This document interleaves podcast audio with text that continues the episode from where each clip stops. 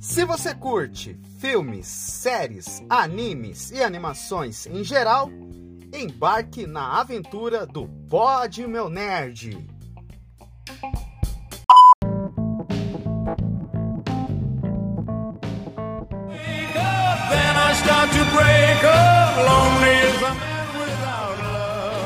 E aí, gurizada, tudo bom com vocês ou não? Estamos começando mais um episódio aqui desse podcast chamado Pod Meu Nerd. E comigo, Eliezer. E aí, pessoal, tenha uma boa tarde, um bom dia, uma boa noite. Não sei se vocês estão escutando a nossa live ou se vocês estão escutando o nosso podcast, mas estamos aí. Seja bem-vindo, prepare seus ouvidos, sua mente, seu coração e ah, pega aquela garrafinha de água, garrafa, garrafa, copa, alguma coisinha aí, que o, o negócio vai ser tenso aqui, mas vai ser bastante gratificante, né? Se prepara aí que seu coração pode se acelerar. aí tem que tomar uma aguinha pra, né, dar uma acalmadinha. E é isso aí, tamo junto. Exatamente, cara. Nós vamos falar da série Cavaleiro da Lua. Série essa aqui, pelo título aí, já será que surpreendeu ou não? Mas quem ouvir nas plataformas vai estar um outro título, mas foi uma surpresa. Mas olha só, vamos apresentar o nosso convidado aqui. Ele que, ele que é, é o nerd de primeira. O cara, ele é. Um cara é um cara culto aí, é um cara nerd também. Ele que traz muitas referências aí dos quadrinhos lá num grupo secreto nosso, né, Eliezer? Caio! E aí, Caio? Boa noite, boa tarde. Especificamente agora é 16 e 6, né? Diretamente de Londrina, Paraná. Maravilhosa cidade que tá fazendo um frio filha da. Um frio considerável aqui. E estamos aqui felizes porque tanta desgraça que eu vi por esses tempos aí de televisão, de série, de filme. É alguma coisa boa para se falar, enfim. E estamos no grupo secreto, não tão secreto, de quantas pessoas tem lá no. Tem umas 10, 15? Umas 12? Isso vai Por até aí. tempos outroros lá do Facebook de 2000 e blau. E o grupo foi mutando e estamos aqui. Felicidade entre amigos aí, forçar da série. Felicidades, apenas felicidades hoje. Estamos aí, cara. Caio, seja bem-vindo a esse podcast aqui que a gente vai sentar aqui hoje, debater com se foi bom ou não. Mas lembrando, tá, pessoal, que para ouvir nós, você acha nós no Spotify, Google Podcasts, Apple Podcasts, Rádio Público, qualquer agregador de sua preferência. Mas vocês estão preparados aí, galera? Paradíssimo, filhote. Estamos prontos, capitão. Então vamos embora, hein?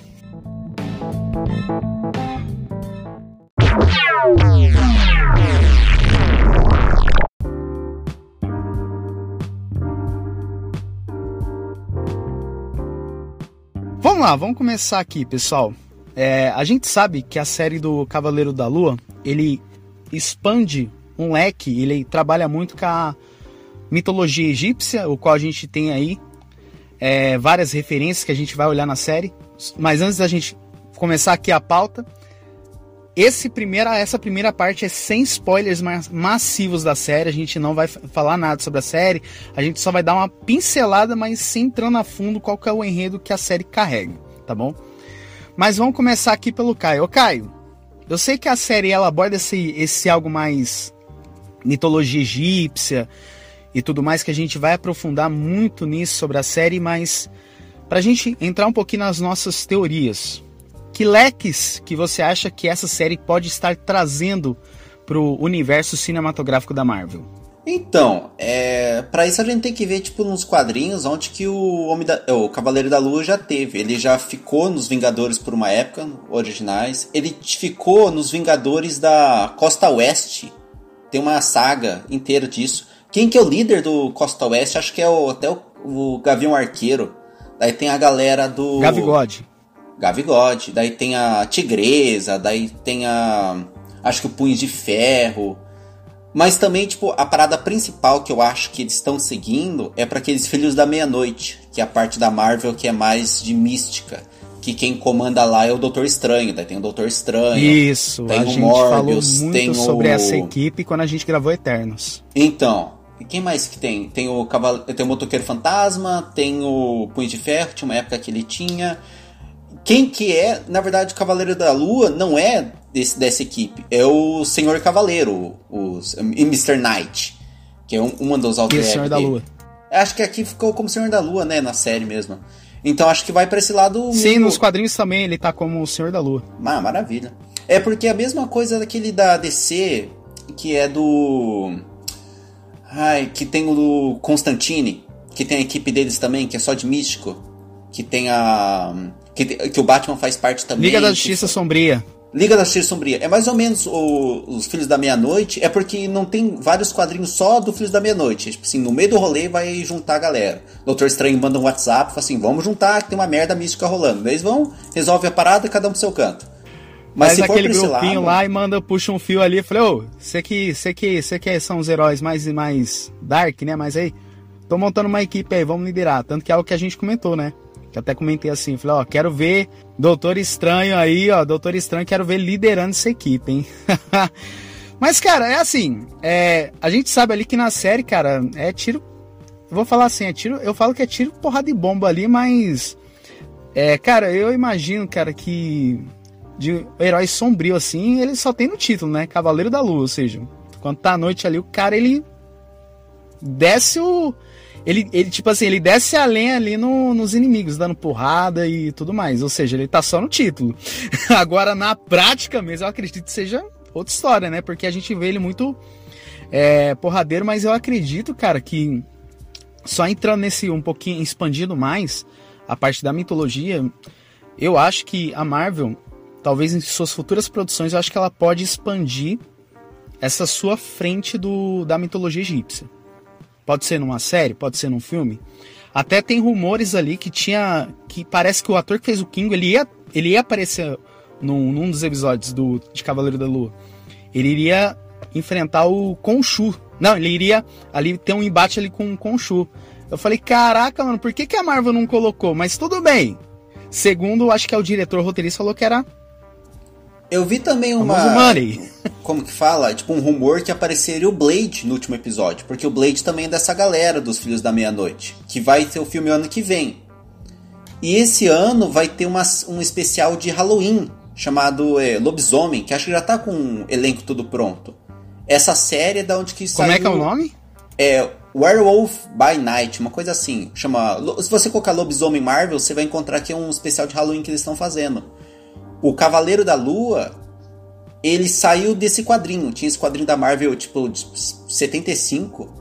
Daí apareceu o Cavaleiro da Lua, a galera curtiu e ele virou um personagem próprio. Mas eu, faço, eu nunca li nada sobre esse personagem do lobisomem. Mas vai ser no final do, do ano. Daí pode aparecer lá. Eu também vi é, esse rumor aí também. E. Blade, não, não é a voz dele, ou Jonathan, que aparece no pós-crédito do Eternos? Nossa, é do. Não é do Snipes, tá bom? É daquele Mahershala Sim, sim, sim, sim. Aquele Blade lá, ele foi cancelado, não foi? Foi cancelado. Não, pô, vai. Já. Você é louco? Não. A série. Pô, já tem filme dele confirmado, pô. Não, tô falando é, vai virar filme. antiga série. Ou não é?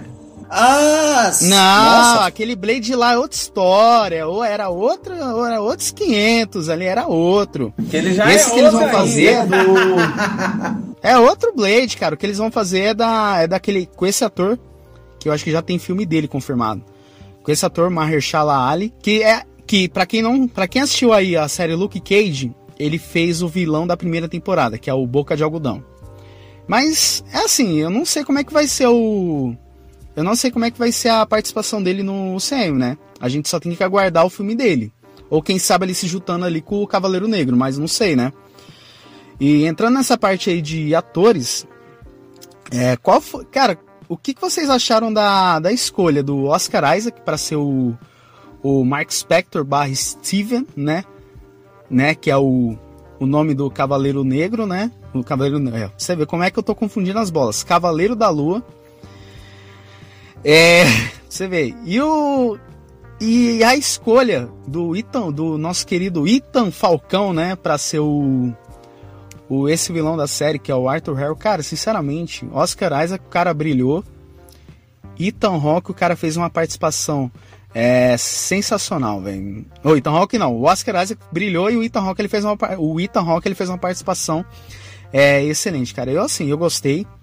Eu achei que eu senti a falta muito dessas interpretações densas, principalmente do Ethan Hawke, que o cara ele já contracionou com o Daisy Washington, Chris Pratt, um monte de coisa, só que os filmes em si são bons, mas filmes que, tipo, que ele tem uma, uma interpretação mais densa, aquela interpretação mais duvidosa, Cara, eu gostei. Ele brilhou através da lua aí, da, da, da meia-noite. através desse guerreiro da, dessa mitologia aí.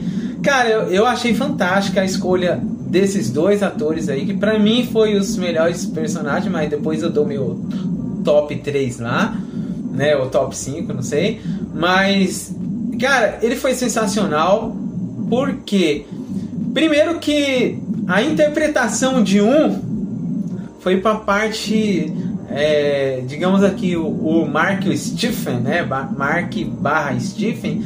Cara, a, a fisionomia, a, a dicção, a, o tom de voz, a face, sabe? O cara sabe trabalhar tudo, cara. Ele trabalha como se fosse. O cara soube interpretar, mano. Ele fez um trabalho de interpretação sensacional, cara. E, e, inclusive, né, não vou dar spoiler. Ameniza o spoiler. Calma, não calma vou dar spoiler. Não spoiler, cara. Não vou dar spoiler. Eu sei que a gente se empolga, calma aí, calma. eu não vou Só dar spoiler. Só aí que a gente vai trabalhar mais a fundo Mas- isso aí no, no mas- spoiler. Mas in- lá, fala da in- interpretação, entendeu? Inclusive, tem uma outra interpretação que ele faz que a cara dele ele fala, tá normal. Eu estou aqui! Eu não sei o que, aí ele começa. Não, eu- o cara. É, não, o cara, mas isso aí a gente vai comentar mais pra frente no, foi no spoiler. genial. E também, cara, o, esse vilão que eu chamo de Kevin Bacon de outro universo. Que... O cara é igualzinho o Kevin Bacon. Inclusive, eu achei que era o Kevin Bacon. Aí depois o Jonathan e o meu irmão falou: Não, pô, esse, esse aí é outro É cara. o Kevin Bacon de cabelinho Chanel. Um Chanelzinho que bate aqui, ó. Cara, ô, é sério, eu lembro quando eu assisti o, o trailer, aí na hora que eu vi assim, um, um rosto meio. Eu falei, cara, eu conheço esse ator, mano. Será que é o Kevin Bacon assim e tal? Aí eu falei, mano, eu, eu falei, calma aí, cara, sem barba assim, meio afeição. Aí eu falei, eu olhei assim com detalhes, na hora que aproximou a câmera assim do. Do Ethan, Ethan Hawke, né? Na, hora- na hora eu não sabia. Na hora que assim eu olhei assim, falei, mano, acho que é o Kevin Bacon. Na hora que aproximou, falei, não, é o Ethan Hawke. Eu falei, putz, mano, cara. Aqueles cabelinho comprido, eu falei, putz, mano, e aí? É sensacional, cara. Eu gostei. Casou com o personagem. Eu acho que o Kevin Bacon casaria com esse personagem também. Mas casou com esse. com esse Ethan aí. Nossa, ficou top, mano. Vilão. Como é o nome do vilão? É, o nome do personagem. Arthur Harrow. Arthur. Tá certo. Mano, vilão bom, hein? Bom. Curti. E curti. você vê que, tipo, esse ator, ele faz. Você pegar, tipo, a filmografia dele, é mais filme sério, sabe? Mais, não, não que, tipo, outros tem filme melhor, mas sim, são filmes mais dramáticos, vamos colocar assim. Porque o Oscar, ele já pegou filme mais, assim, é, popcorn, mais pipoquinha. Porque ele Ah, Star tá no Wars, Star pô, ah, Wars. O que ele fez em Paul Dameron, né, mano? O- Exatamente. É assim, o que eu falo muito ele do fez também Oscar o- Isaac é, é que ele, ele consegue ser um ator versátil. Sim, É, ele fez aquele Marvel, pra quem não sabe, ele foi o É Apocalipse, né? maravilhoso. Então, Aí já daí, no... Ele foi o ironia Apocalipse. do mundo, ele fez um personagem da Marvel egípcio, que é o Apocalipse. E, tipo assim... Então, é isso, o é do X-Men. X-Men É. contra o Apocalipse. Aí ele fez o Apocalipse. Eu E a gostei parada da... assim- Apesar que eu demorei pra reconhecer, aí na hora que eu assisti o original, eu falei, conheço essa voz. Na hora que- Oscar Isaac, eu falei, ah, tá. E tipo assim, não sei vocês, vocês dois viram o X-Men Apocalipse? Sim. Eu então vi. assim, pessoalmente, é uma merda de filme. Mas não vou colocar na conta do, do Oscar, sabe? O cara trabalhou com o que tinha. Colocaram uma maquiagem de vilão do Power Rangers dos anos 80 nele, mas porra, ele não tinha o que fazer, sabe? É a maquiagem que colocaram no cara. E o cara é, o roteiro ele tinha que fazer, foi contratado pra isso. É, é igual no que a gente tava falando do, no, no episódio de, de Morbius, né?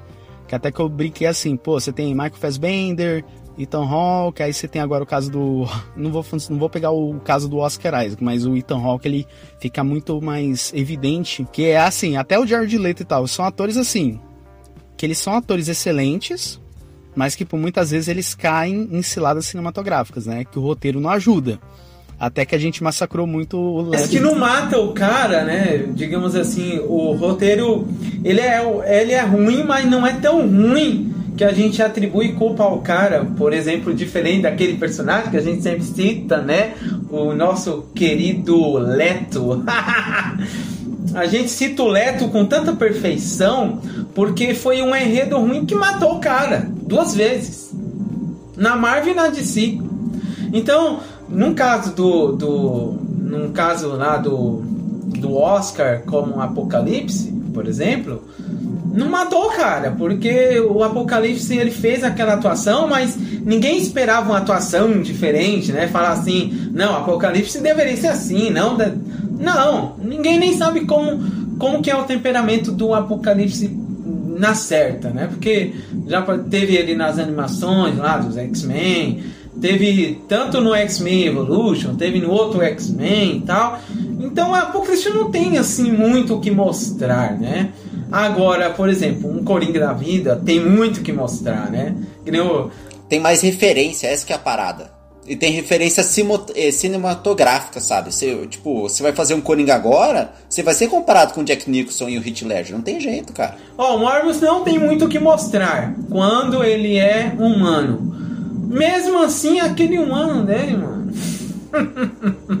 que ele fiquei sabendo que ele fez imersão, enfim, não não vou mudar o foco é, aí, mas... escuta o episódio de, de Morbius, que é que é, a gente def, a gente detona o, o filme lá, porque putz, nossa, cara, a gente a imersão dele ficou mordendo os colegas não, de trabalho, o Eliezer, o, o, cara, ele deu nota, ele, não, e ainda ele ele conseguiu dar uma nota para ele conseguiu dar uma nota ainda alta, ele deu acho que 5,5, 6,5, eu nem lembro. Eu defenestrei. Eu fui bonzinho, em dar uma nota 4 de 10, mas tudo bem. Mas ele fez imersão com a mancagem. Ele deu. Ele ficou mancando e deu mancada, entendeu? Ele ficou lá, é, não conseguia levantar da cadeira de roda e ficou dando mancada com os fãs. Mas tá bom.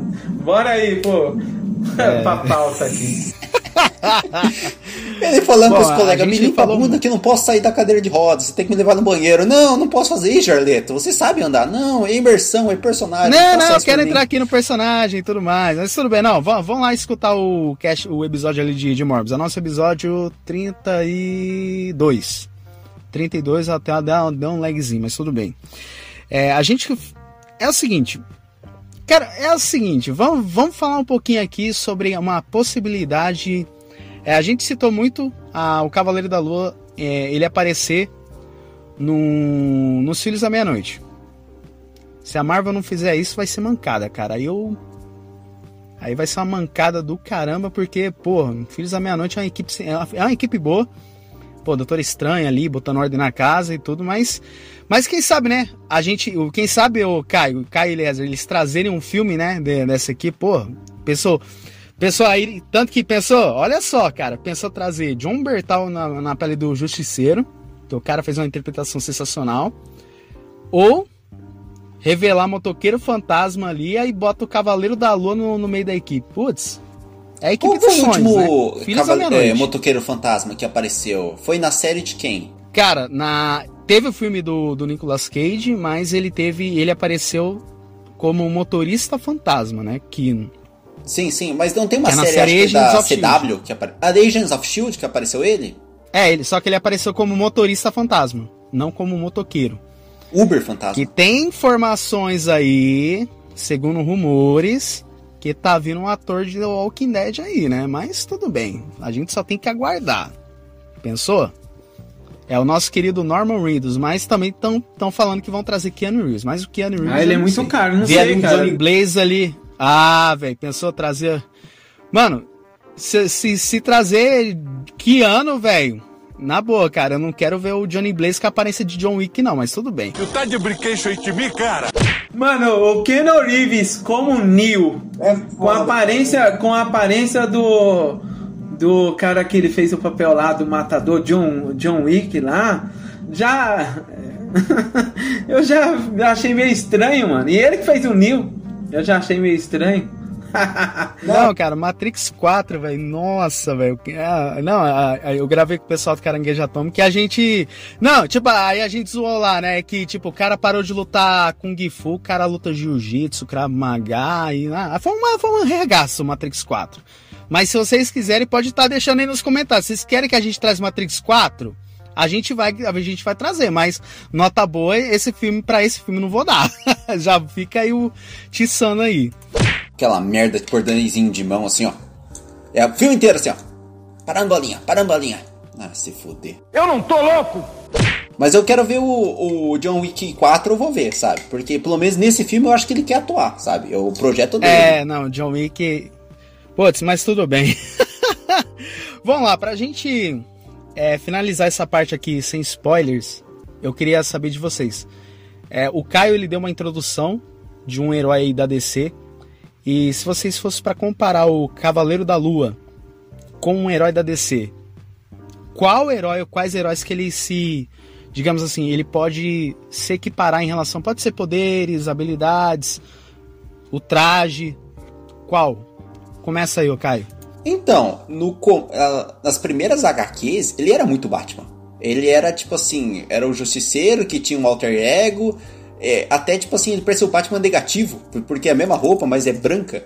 E ele tem, tipo, a nave Puta, dele. mano, igual, velho. É, então, a, ele tem uma nave, Cara, ó, acho que é, é, é Lua assim, móvel, sei lá o quê. No bloco um spoilers eu vou, eu vou comentar um pouquinho melhor. Mas é, nesse traje aí, quando tem uma parte ali que ele vai tirar um acessório ali né? Assim, sem dar spoiler. Lembrou muito o Batman do Petson, quando, quando o Batman do Petson tira o batarangue do traje, assim, eu falei, porra, é mano, verdade. Mas tudo bem. Que as coisas de é, é, criatividade paralela. As duas, dois filmes foram filmados ao mesmo tempo e os dois tiveram a mesma ideia de tirar o símbolo do peito. Mas assim, durante o tempo que as HQs foram lançadas, o Cavaleiro ficou menos parecido com o Batman porque começaram a. É, porque assim, as primeiras HQs do Cavaleiro da Lua, essas personalidades dele, do, do, Steve, do Mark, do Jake, elas não eram personalidades, eram disfarce. Era o cara que tinha um disfarce Sim. de motorista, era um disfarce de, de, de um mercenário e assim que ele fazia as missões. Só que em 2006, mais ou menos, começaram essa parada que não, ele tem desvio de personalidade e ele tem sim superpoderes, que antigamente era só um justiceiro. Ele acreditava no deus da lua, mas quando colocaram o Khonshu como realmente um deus que ele está servindo, e o. É que não tem muito poder, é o poder dele de regeneração, é que nem eles falam na série, é o manto que te dá cura. Então ele vai que nem um psicopata nos quadrinhos. Ele é, vai dando é igual, porrada em todo assim, mundo. dando um pequeno spoiler, né? Ele é o punho do Khonshu. É tipo, não tem muito o que explorar, né? É, mas acho assim, que não isso. é spoiler, mas isso é só uma palavra, é só, digamos assim, é como se fosse o, o ele é o cara que presta serviço pro Khonshu. Basicamente, Cavaleiro da Lua é isso. E não da, da DC, mas um personagem que muito aparece com o Cavaleiro na Marvel é o Justiceiro. Os dois sempre se embatem de frente porque. E, tipo assim, eles não se gostam. Tem uma vez que o Justiceiro tá conversando com o Cavaleiro e fala assim: Você ainda tá servindo aquele deus imaginário? Daí o, o, o Cavaleiro fala assim: E sua família morta, como que anda? Então eles têm essa briga o tempo todo. Caralho, e... mano. É, sabe? É maravilhoso, é Porra. só amor entre eles. Mas acho que seria uma parada que não É só amor essa, essa história aí. Mas pode falar aí, Eliezer. Não. Não, não, vai, comenta aí que eu vou. Eu também comparo assim, não exatamente com é, Batman, essas coisas não, mas ele também parece com um personagem que não é nem, nem Marvel, nem DC. Na verdade, ele é da imagem é, o Spawn né, Soldados do Inferno. Ele lembra bastante do Spawn, assim, na questão da máscara, da, da capa, né? É, enfim, ele lembra bastante do Spawn, até na, na questão é, sombria, noturna. Então eu, eu meio que vi, né? Quando eu vi, quando eu li um HQ que é Batman vs Spawn, eu lembrei também do Cavaleiro da, da Lua que combina né, com os dois, assim.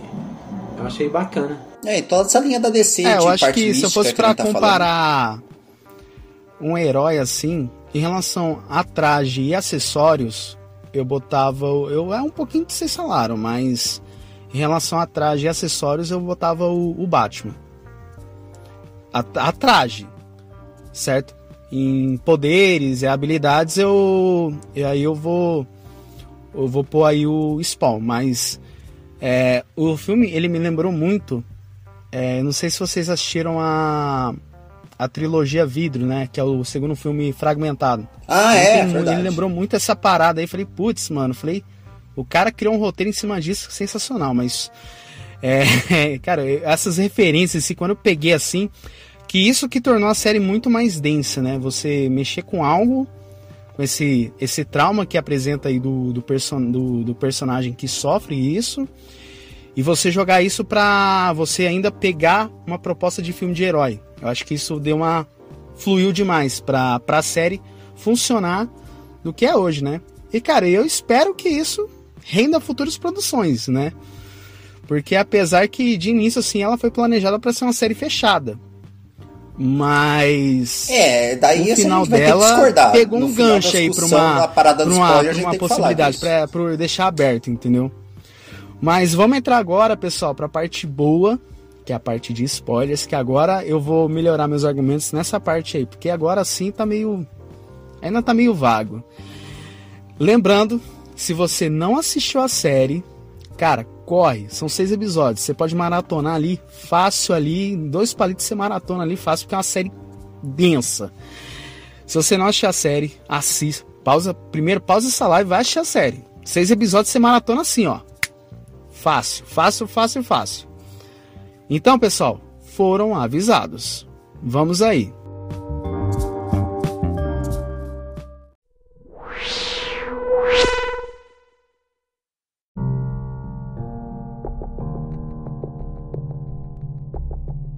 Vamos lá, cara. Vamos primeiro, vamos primeiro começar aqui falando sobre essa essa personalidade, essas personalidades do, do Mark Spector, né? Que para quem não sabe, o Mark Spector é o corpo original, só que a gente começa a série iniciando com o atendente da loja de presentes, Steven Grant. É, vamos lá, vocês acham que quando a série foi mostrada aquele trauma ali que o Mark perdeu a, é, tipo, ele perdeu o irmão por causa de uma aventura que ele viu no programa de TV. Vocês acreditam que essa troca que o Mark ficou meio que ativando durante o tempo funcionou de modo orgânico para ele, em que no momentos ele ao mesmo tempo troca a ideia com a própria personalidade? Como que vocês como que vocês imaginariam essa como que como que vocês iriam imaginar essa troca de personalidade quando o, o, o próprio Mark ele conversa com o Steven? Até quando ele até mesmo invoca o traje, mata as pessoas. Eu acredito que eu acho que funciona mais ou menos ali em fragmentado, tipo, o cara tem que esperar um tempo para ele dormir para o outro poder assumir. Como que vocês iriam imaginar esse funcionamento? Eu acreditaria assim. Tipo, o cara tem um tempo, aí o cara funciona, o cara chega no estado emocional, desmaia, aí o outro assume. Eu acredito que seja assim. Não sei como que vocês iriam é, ver esse funcionamento. Eu acho que o Caio, ele, ele, ele manja dessa, disso aí. Porque, assim, eu não li o- os quadrinhos do Cavaleiro da Lua. Então, assim, do que, eu, do que eu vi, é só da série, entendeu? Pode começar aí, Caio. Depois eu falo a minha observação aqui. Não, tranquilo. Eu li quatro histórias do Cavaleiro da Lua. A primeira que eu peguei, eu comecei muito errado, porque eu peguei uma história chamada Fundo do Poço, que é de 2000 e... Acho que até tinha anotado aqui, de quando que ela é?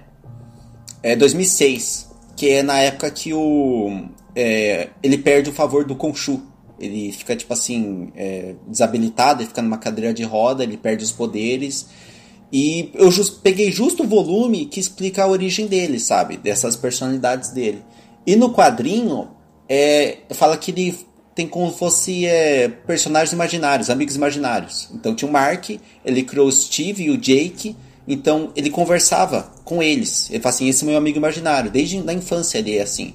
Daí no filme não foi assim. No filme realmente ele quando ele era criança, ele passou no trauma. É, na série, ele passou no trauma e simplesmente ele virava o Steve quando ele passava nesses momentos traumáticos. Daí se tem um espaço de tempo da infância dele até o, a mãe morrer, a mãe morrer, que não explica como que ele lidava com o, o Steven. E também não fala se o Jake já estava lá desde o começo. Ele só fala que depois Putz, da cara. morte da É, mãe. cara, é, ele- é uma coisa assim, ô, Caio, que. Assim, perdão de te atrapalhar, que eu sempre. É, com que eu sempre analiso nas séries da Marvel. Porque, tipo, beleza, eles têm o drama ali pra não sei o que lá, desenvolver todos os dramas. Mas. Essa parte ali de. Dos plots principais que a gente queria saber do personagem, o que me incomoda muito nas séries da Marvel, eles explicam só no final. E quando vai explicar, é de maneira jogada. Apesar, assim, que eu gostei dessa origem do, do, do personagem, mas eu achei que poderia tá, estar desenvolvendo tudo isso aí durante a série, não jogar pro final. Isso que me incomodou ao assistir. É. Sabe que eu tava. Eu tenho uma sensação, tipo, muito. Não, não só jogando no final, mas assim. O quinto episódio, vocês concordam que é o melhor episódio da série? É o que. Qual que é o favorito de vocês? Cê- o, o quinto é o do bar, o quinto é o do barco? Quinto é do barco. Quinto é o do barco, mas que ele explica a origem do, do cavaleiro. É o de você. Qual que é o favorito de vocês? Só adiantando assim pra saber. Cara, o meu favorito é o quinto. É o quinto? É o meu você, favorito Eliezer? disparado. Não sei dizer se é o quinto ou se é o. Não, o último não, que o. não, não, o último não. É, é, deve ser o quinto mesmo. Ou sei lá, mano, eu sou meio louco, sabe? Aí pode ser o do manicômio. Não, tô brincando. É o quinto mesmo. Sabe por que eu perguntei isso? Porque o meu favorito da WandaVision é o quinto. E eu tive uma reação muito emocional quando vi aquele episódio. Daí eu tive também com esse. E eu reparei, vocês repararam que ele é bem parecido com o quinto episódio da WandaVision? Que da WandaVision também Sim. ela vai passando por portas pra re- passar por momentos do passado dela até chegar ao isso, presente? Isso até, tipo, ao invés do. É porque no em WandaVision, né? A Agatha que faz o. aquele mesmo encantamento Sim. do quando a Wanda fez no, nos, nos Vingadores. É, o, é, é aquela coisa, pra mim o, o quinto ele é o meu favorito porque ele explica todos os plots de quem é o Mark, o Cavaleiro da, da Lua. Só que também ele deixa gancho pra gente, digamos assim, ter mais a curiosidade de quem que é o Jake Lockley. Não é à toa que mostra a cena ali do sarcófago. Exatamente. Aquilo dali eu. Mas será que na série o Jake já estava lá e a gente não percebeu? Porque isso que é a parada. Você termina essa série, você tem que reassistir ela pra descobrir em que momento ele estava lá. Cara, na primeira vez que eu percebi essa terceira E personagem. é a pergunta que tá na pauta aqui, hein? Quem criou Jake Lockley? Porque assim, é, nessa personalidade que eu vi, é, que ele apareceu pela primeira vez, que eu percebi, foi naquela parte que eles matam lá os ciganos, né? Que do nada ele sumiu e ele pergunta, mas foi você? Não, não, não foi eu. Foi você? Não, não foi eu. Então quem foi? Foi nessa parte que apareceu a primeira vez o, o- essa terceira personalidade, que eu não vou citar nome, que eu gosto de falar do, do fato e eu esqueço sempre nome. Nome é meu ponto. Então eu vou falar personalidade. Essa terceira É porque, o, é personalidade. porque tipo, o, o Jake Lockley, o nome dele foi revelado no, na pós-crédito, né? Sim. Então, assim, só que um exemplo é que eu já sabia, porque assim, eu, eu quando fui assistindo a série, eu já fui procurando logo esses, esses sites reviews e curiosidades, não sei o que lá, pra saber quem que é, sabe? Quem que são os personagens, não sei o que. Então, ou seja, já fui na cabeça, pô, a terceira personalidade é o Jake Lockley.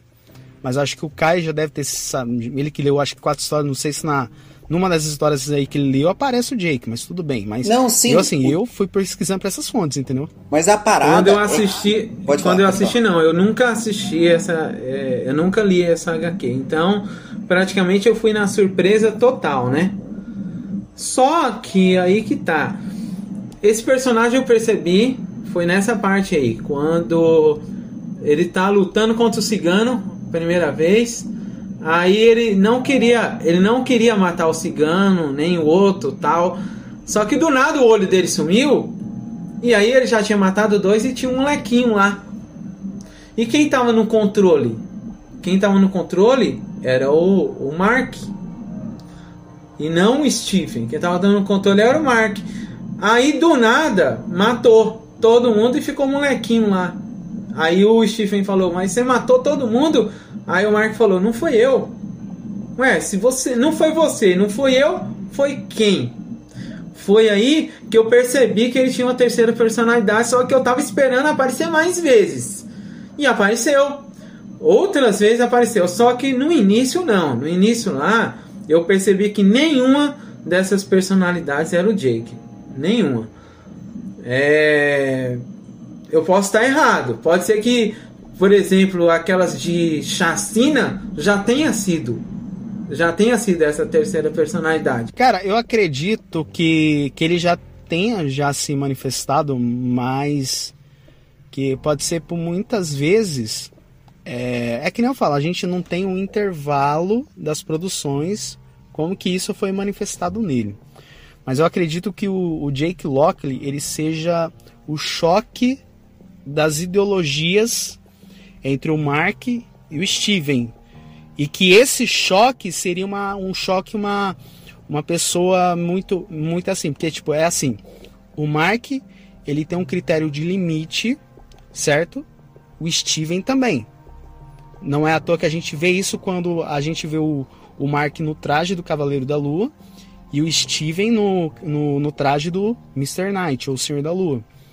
Então que os dois eles criem, um, eles têm um certo limite ali de ponderamento, de matar, não sei o que lá, mas pode acontecer que quando os dois entrarem nesse choque, nesse, nesses limites, que a terceira personalidade se formou, que é a do taxista Jake Lockley. Mas não sei, é só uma é só uma teoria do que eu que eu percebi devido a, devido a isso. Que eu acho assim que essa personalidade aí dessa essa terceira personalidade é exatamente para ultrapassar aquela limitação que as duas personalidades elas não conseguem. Por exemplo, o Stephen não mata ninguém. E o já o Mark, ele mata, mas com aquele viés de ele tem que merecer para morrer, ele tem que ser mal para morrer. Já essa terceira personalidade aí, não. Pelo que eu percebi, ele não tem que ter um motivo. Ele só mata. Então ele é meio que um desbloqueio é, da, dessa. Porque assim, eu percebi que o Cavaleiro da Lua ele é dividido em várias personalidades conforme o seu a sua própria motivação tem para agir daquela forma. Então, por exemplo, a motivação é ser inteligente, a motivação é ser historiador, é isso? Então vai pro Stephen. A motivação é ser uma pessoa é, mais, mais comum, porém, né? É, que é o original, vai. O original é o Mark. Só que aí a motivação é ser um assassino. Então tem que entrar uma outra personalidade que tá fora, né, dessas duas personalidades que eles um não é assassino, mas mata. Ele mata, mas tem que ter motivo. E o outro não mata de jeito nenhum. Então precisa de um assassino que mata sem razão. E é onde o é, é Conchu o nome? Quando eu sempre Conchu o nome do deus, né? né? Eu vou falar o deus urubu, não. Conchu. Deus urubu não. Mas Ele, ele achou esse, esse. Respeito com o show, rapaz. Calma. Que é isso, meu filho? Calma. Ele achou essa personalidade como se fosse o ideal para ele, porque faria o que ele quer que faça, mas sem muito questionamento. Pelo que eu percebi, não tem que ter questionamento para essa personalidade para matar. Ah, mata para mim, tá bom? Quem você quer que eu mato? Acabou. Só que aí eu acho que ainda quando tiver uma próxima continuação de série, que eu acho que eles vão entrar em conflito agora com essas duas outras personalidades. Porque, primeiro, quando o Stephen. Temporada 2 lança aí. A gente quer a temporada 2. Eu acredito que quando olhar. Mas ou melhor, cara, eu queria um filme, velho, para desenvolver esse, esse meio de campo aí. Não um filme de origem. Mais um exemplo. Mas desenvolver essa, esse traço aí, eu queria ver o Jake Lockley descendo a porrada em geral, mas tudo bem. Mas eu acho assim que quando ele olhar pro espelho, ele vai ver lá o, o Mark Stephen falando, não faz isso, aí o outro não sei o que. E ele, não, eu que tô no controle, é eu que mando aqui e tal, fica na sua, não vou devolver esse corpo e acabou. Porque é uma brigalhada quem fica com uma personalidade, né, meu? Que chega a ser confuso, mas esse confuso é legal, porque é um quebra-cabeça que você quer, tipo, montar. Você tá assistindo, você quer montar. Dependendo do quadrinho que você pegar, o, o personagem ele tem cinco personalidades. Ele tem a personalidade do Mark, que é a principal, a do Steve e do Jake, que era é, amigos imaginários, mas eles têm sua própria identidade, própria personalidade. E quando ele coloca roupa, quando ele é o Cavaleiro da Lua ou o Senhor da Lua, ele é uma coisa totalmente diferente. Então, tipo, eu, se eu tenho alguma, um quadrinho para recomendar para as pessoas que quiserem tipo, ler mais sobre o Cavaleiro da Lua, tem um quadrinho que é de 2016. Ele. Acho que é do Lemire, John Lemire. Ele tem 16 volumes e começa é, a primeira história chamada Bem-vindo ao Novo, ao Novo Egito. Que é exatamente disso do Khonshu tentando dominar o corpo só para ele e tem essas cinco personalidades lutando contra elas, porque assim, a personagem principal do Mark é esse que ele era um, é um mercenário, que ele era um combatente do, do exército. Daí ele tem a personagem de playboy, multimilionário, que é o Steven Grant, que não tem nada a ver com a série. É, o Steven Grant ele tem a personalidade mais de playboy, não sei o que. Já é, o, o Bruce é um Wayne. cara meio durão. Já o Jake Lockley, ele é um taxista, mas que ele em alguns bairros ali, ele bota ordem na, na casa. Então, mas sim, é, uma coisa que o Eliezer falou que tem totalmente sentido é que nos quadrinhos ele muda de personalidade porque cada personalidade tem um atributo especial. E a do Jake é porque ele é informante do submundo. Ele é taxista e vai conversando com a galera que é de contrabando, morador de rua, então ele tem essas, essas informações. Mas ele não é um assassino, por isso que a série acho que até prejudicou eu que li o quadrinho, porque eu tava esperando uma coisa e quando o Jake apareceu como assassino do sangue frio, eu falei assim, ué, mas não é assim no quadrinho. Então eles estão então, tentando mas fazer eu uma parada acredito que o, o Jake, na, naquela cena ali do, da pós-crédito, eu acredito, Kai, que ele não matou o, o Harold. Aquilo dali foi um atributo do com. Eu acredito o seguinte, que aquilo daqui que o Jake fez. Quando. Beleza. É, a gente sabe ali que o, o né? Ele não conseguiu avatar nenhum. O avatar mais possível era a, era a Leila, ou Laila, não sei como é que fala. Era a esposa do Mark. No final ali, que pode ter acontecido o seguinte: em que a terceira personalidade despertou, só que essa terceira personalidade sabia do, do pacto do, do, do Mark ali, não sei que lá e tal. E aí, o que, que aconteceu? O Khonshu sabia desse lado mais agressivo do, do Jake, só que o Jake não matava, então meio que o Khonshu fez um acordo. É por isso que eu acredito que o Jake não consiga ser o Cavaleiro da Lua, porque o corpo original é do Mark, mas porém a manifesta a personalidade seja diferente. Então o Khonshu, ele achou um outro punho, mas não achou a o que a gente fala, a entidade Cavaleiro da Lua. Então acredito que o Jake ele seria um atributo agora, ele será um atributo para o Jake Locke ele fazer as ações e, e, eu também acredito na teoria que o, o Khonshu seria o, vil, o suposto vilão da segunda temporada ou futuras produções. Mas no caso ali do Jake, eu acredito que ele será o, o intermédio ali. Eu acho que ele não matou o, o, o vilão porque tem essa. Eu sei que o Caio odeia isso de falsa morte. Eu odeio das- essa merda.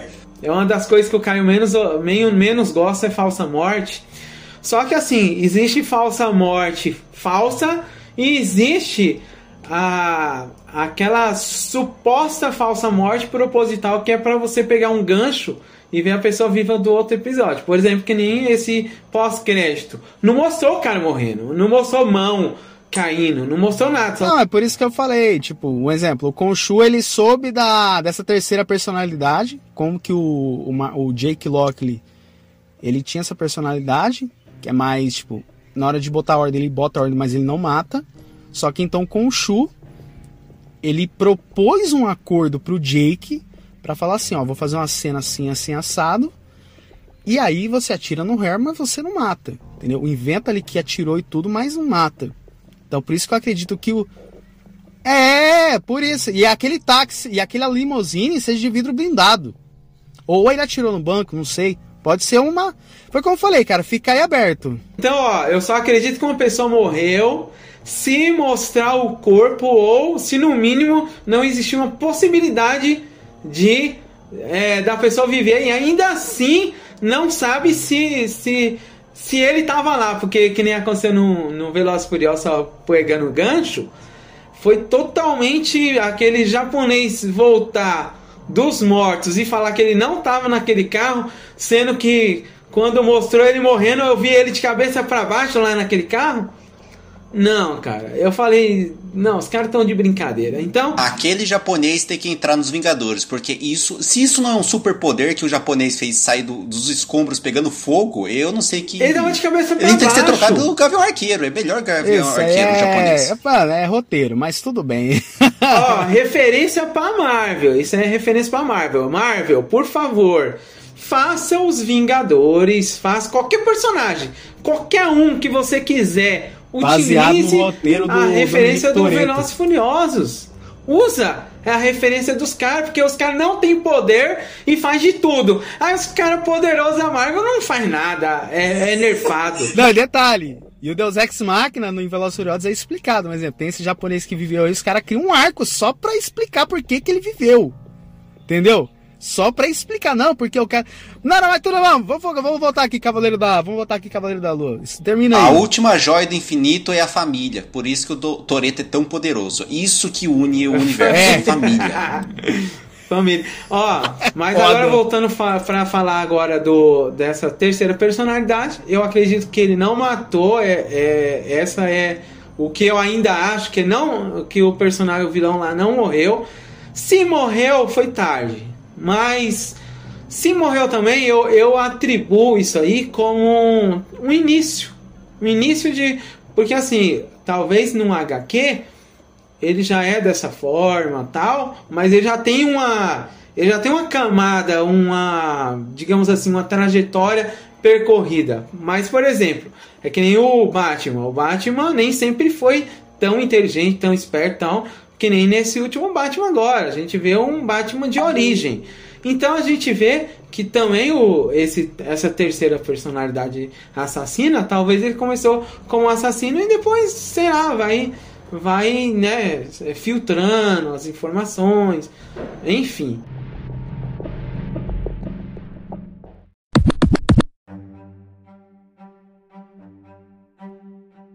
É o seguinte, uma coisa assim que eu assistindo a série de novo, é uma coisa que eu não vou, não, não é que eu não tô alfinetando, mas é uma coisa que eu fiquei muito na dúvida ali. Beleza, os deuses, é, beleza, o Mark barra Steven enxerga ali as criaturas, mas naquele momento ali, cara, que tem um momento ali que ele invoca o traje, beleza, mas os poderes, os deuses egípcios, ele tem essa, essas manipulações, tipo, ó, eu quero aparecer, a, eu quero faz, fazer com que a criatura apareça para pessoa, mas não para outras pessoas.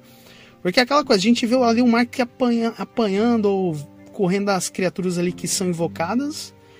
Aí tem uma parte ali, eu acho que nem lembro qual que episódio que era, eu acho que era o 3 ou 4, que tá lá o, o Mark no traje de. Mark, o Steven no traje ali de Senhor da Lua, cara, e aí todo mundo fala assim: ah, ele deve estar tá bêbado, deve estar tá alterado, não sei o que lá e tal. Aí, mas, tipo, e a criatura tá invisível, mas. Ô, Caio, você que. Vocês que entendem da mitologia egípcia aí adaptada aí na Marvel, cara. Eu achei muito esquisito isso aí, apesar que, tipo, é- foi algo que. a proposta da, da série era algo fazer mais, tipo.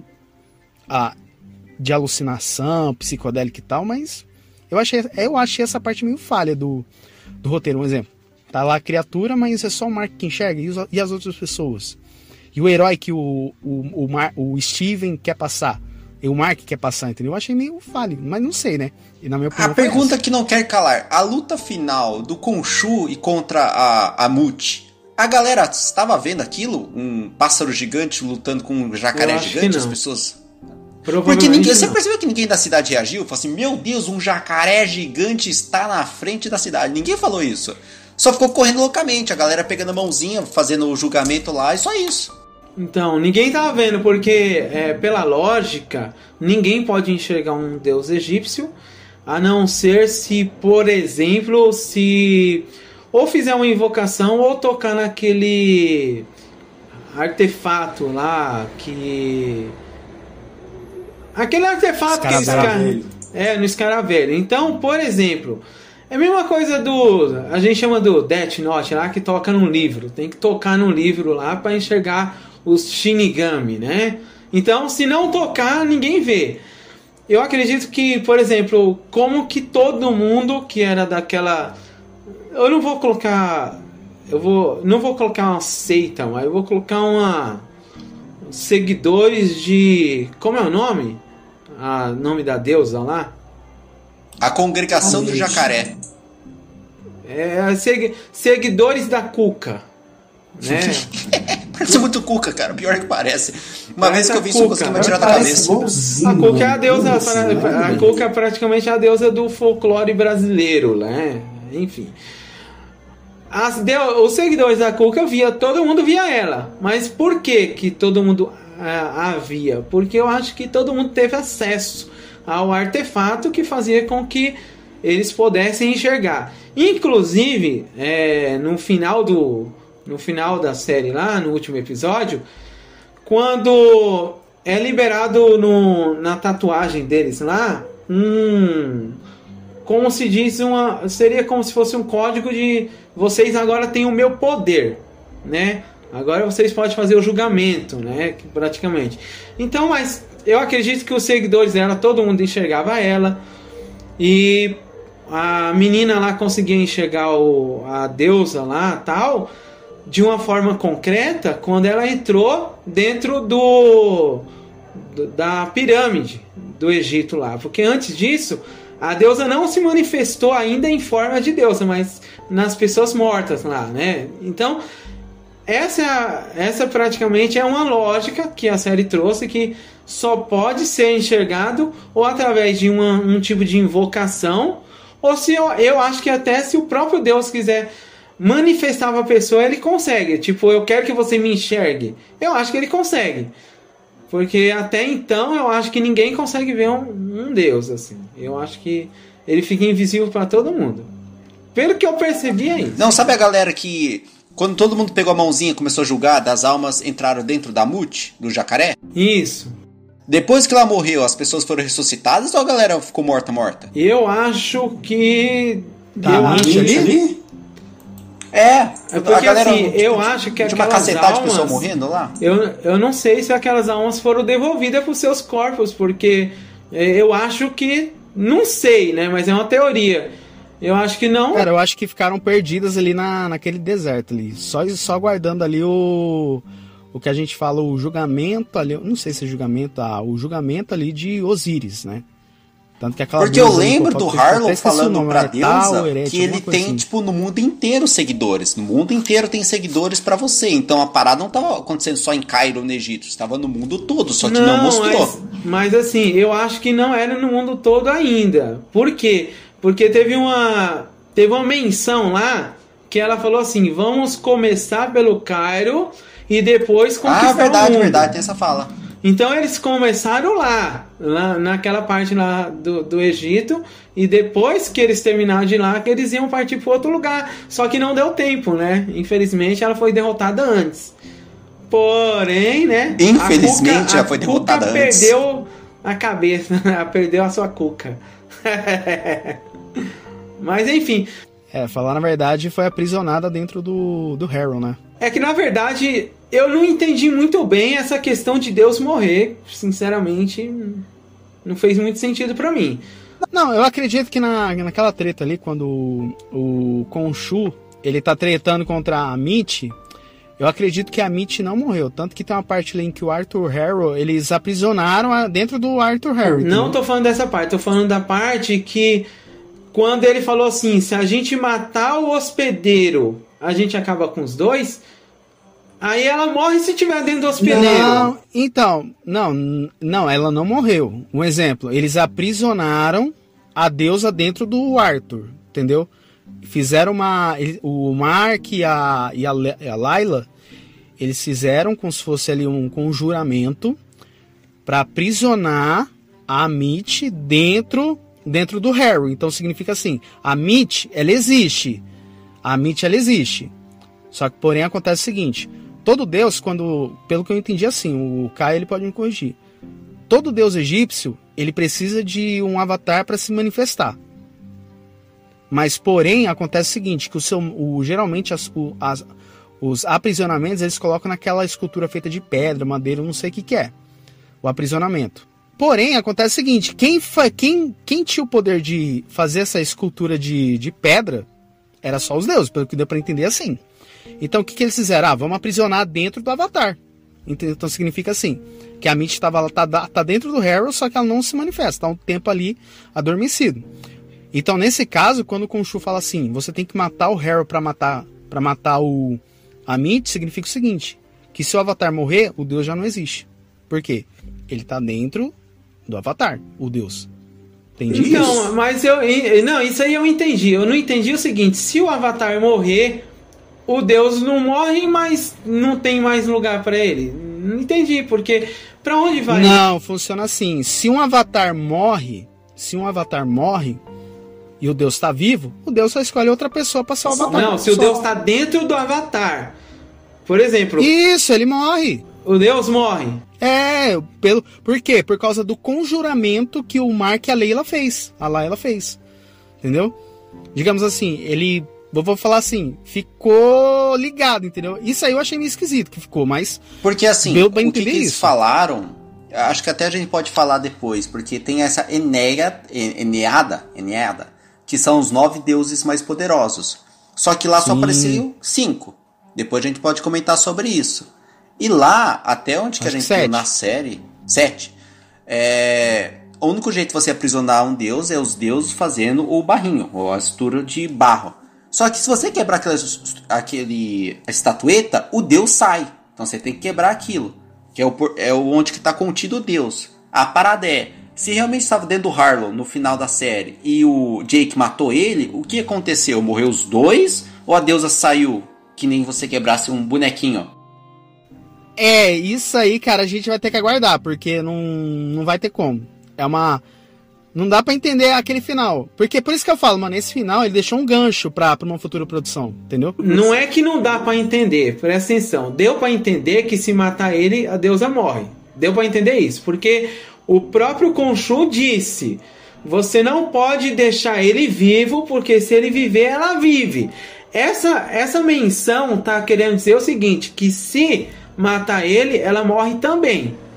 Ele tá afirmando isso, ele não tá deixando em aberto assim, de dizendo assim: olha, se se você matar ela, é, ele, talvez ela morre. Não, ele deixou claro que ela morre. Então, só que eu acho. Eu só que eu acho assim, que, que eu acho que é muito é, fácil é seguinte, matar um é. deus assim. Sabe? Eu achei, eu achei que o deus se torna muito fraco. Então, mas aí só que é o seguinte. Aí, o Eliezer, eu vou entrar num ponto aqui. O Arthur Harrow, quando ele chega naquele julgamento ali, quando o Khonshu ele culpa ele, Será que também não foi uma, não foi uma malandragem do Conchu para dizer aqui dali pro, pro Mark?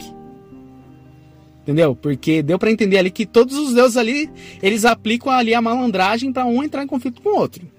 Mas Entendeu? assim, Será que não foi Jonathan, vamos, vamos supor, se ele for malandro, ele vai usar a malandragem para quê? Para, por exemplo, mandar ela pro além? Tipo assim, ela não morre, mas ela fica aprisionada dentro de um além porque seria um, uma justificativa, porque se fosse para matar ela e ela sair de novo e ir para um outro corpo, um monte de seguidor dela ia estar tá disposto a ceder o corpo para eles. Então não faria sentido matar. Era mais fácil deixar o cara no hospício, porque ele ficaria lá até morrer.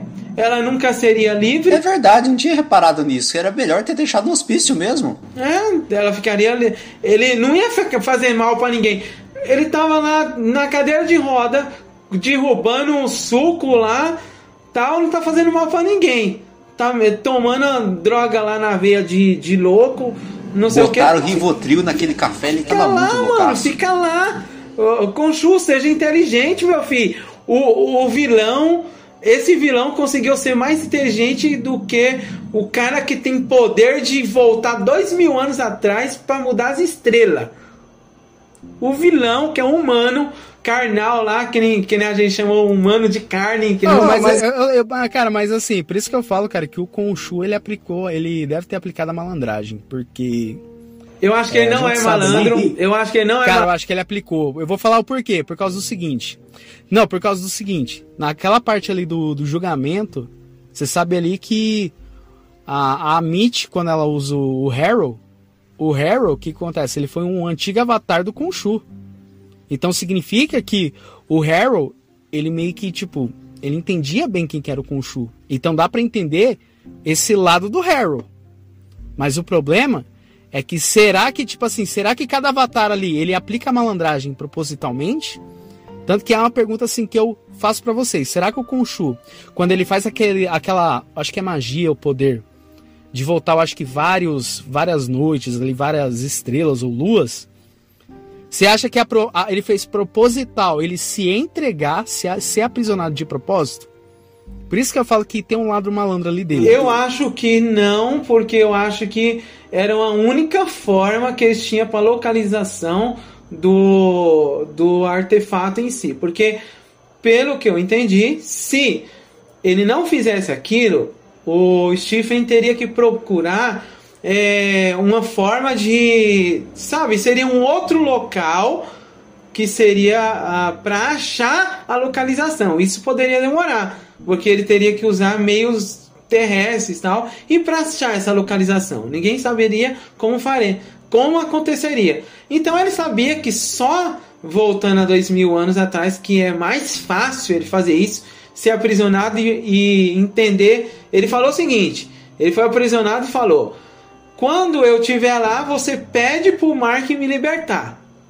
Isso ele está confiando que realmente o Mark ou alguém, será, iria libertar ele. Porque ele não faria isso se ele soubesse que ele ia ficar lá para sempre. Então ele sabia com quem ele poderia contar, né? Agora o que ele não imaginaria seria que, por exemplo, o Mark iria morrer. Isso ele não ia imaginar. Então, praticamente, esse foi um efeito colateral que ele poderia ficar de fato preso para sempre. Se não fosse a menina. Eu gosto dele que é zero empatia. Quando ele descobriu que o cara tinha morrido, já chegou na mulher dele e falou assim: agora é você, você quer ser a protetora das viajantes da noite, senhora? Então, por isso que eu falo que o, os deuses ali egípcios, eles têm os seus lados da malandragem, né? Por isso que eu falo que eu acredito que o Khonshu, eu acho que o Khonshu ele foi malandro. E não é à toa que se tiver uma, se tiver uma temporada 2, ele vai ser o vilão. E o Harold será só um intermédio. Não sei. Conchu não é, é malandro porque o Conchu não tem argumento. Conchu tava lá sendo enrolado por um humano na frente dos deuses, cara. Na boa, vai ser enrolado por um humano. Eu estou aqui. O que é que você tem para falar, Conchu? O mundo vai acabar. Tem que estão libertando lá, Deus assassina, não sei o que, tal. E aí, qual é o seu argumento? Ele tava xingando muito no Twitter. Era Pô, muito, cara... tipo assim, rage de Twitter aquilo. Tipo assim, não tem argumento, é só 140 caracteres que era a defesa dele. Daí não tinha Pô, mano, o cara, cara, que não tem argumento não é malandro. Eu falo, Caio, fala aí pra mim se um cara que não tem argumento se ele é malandro.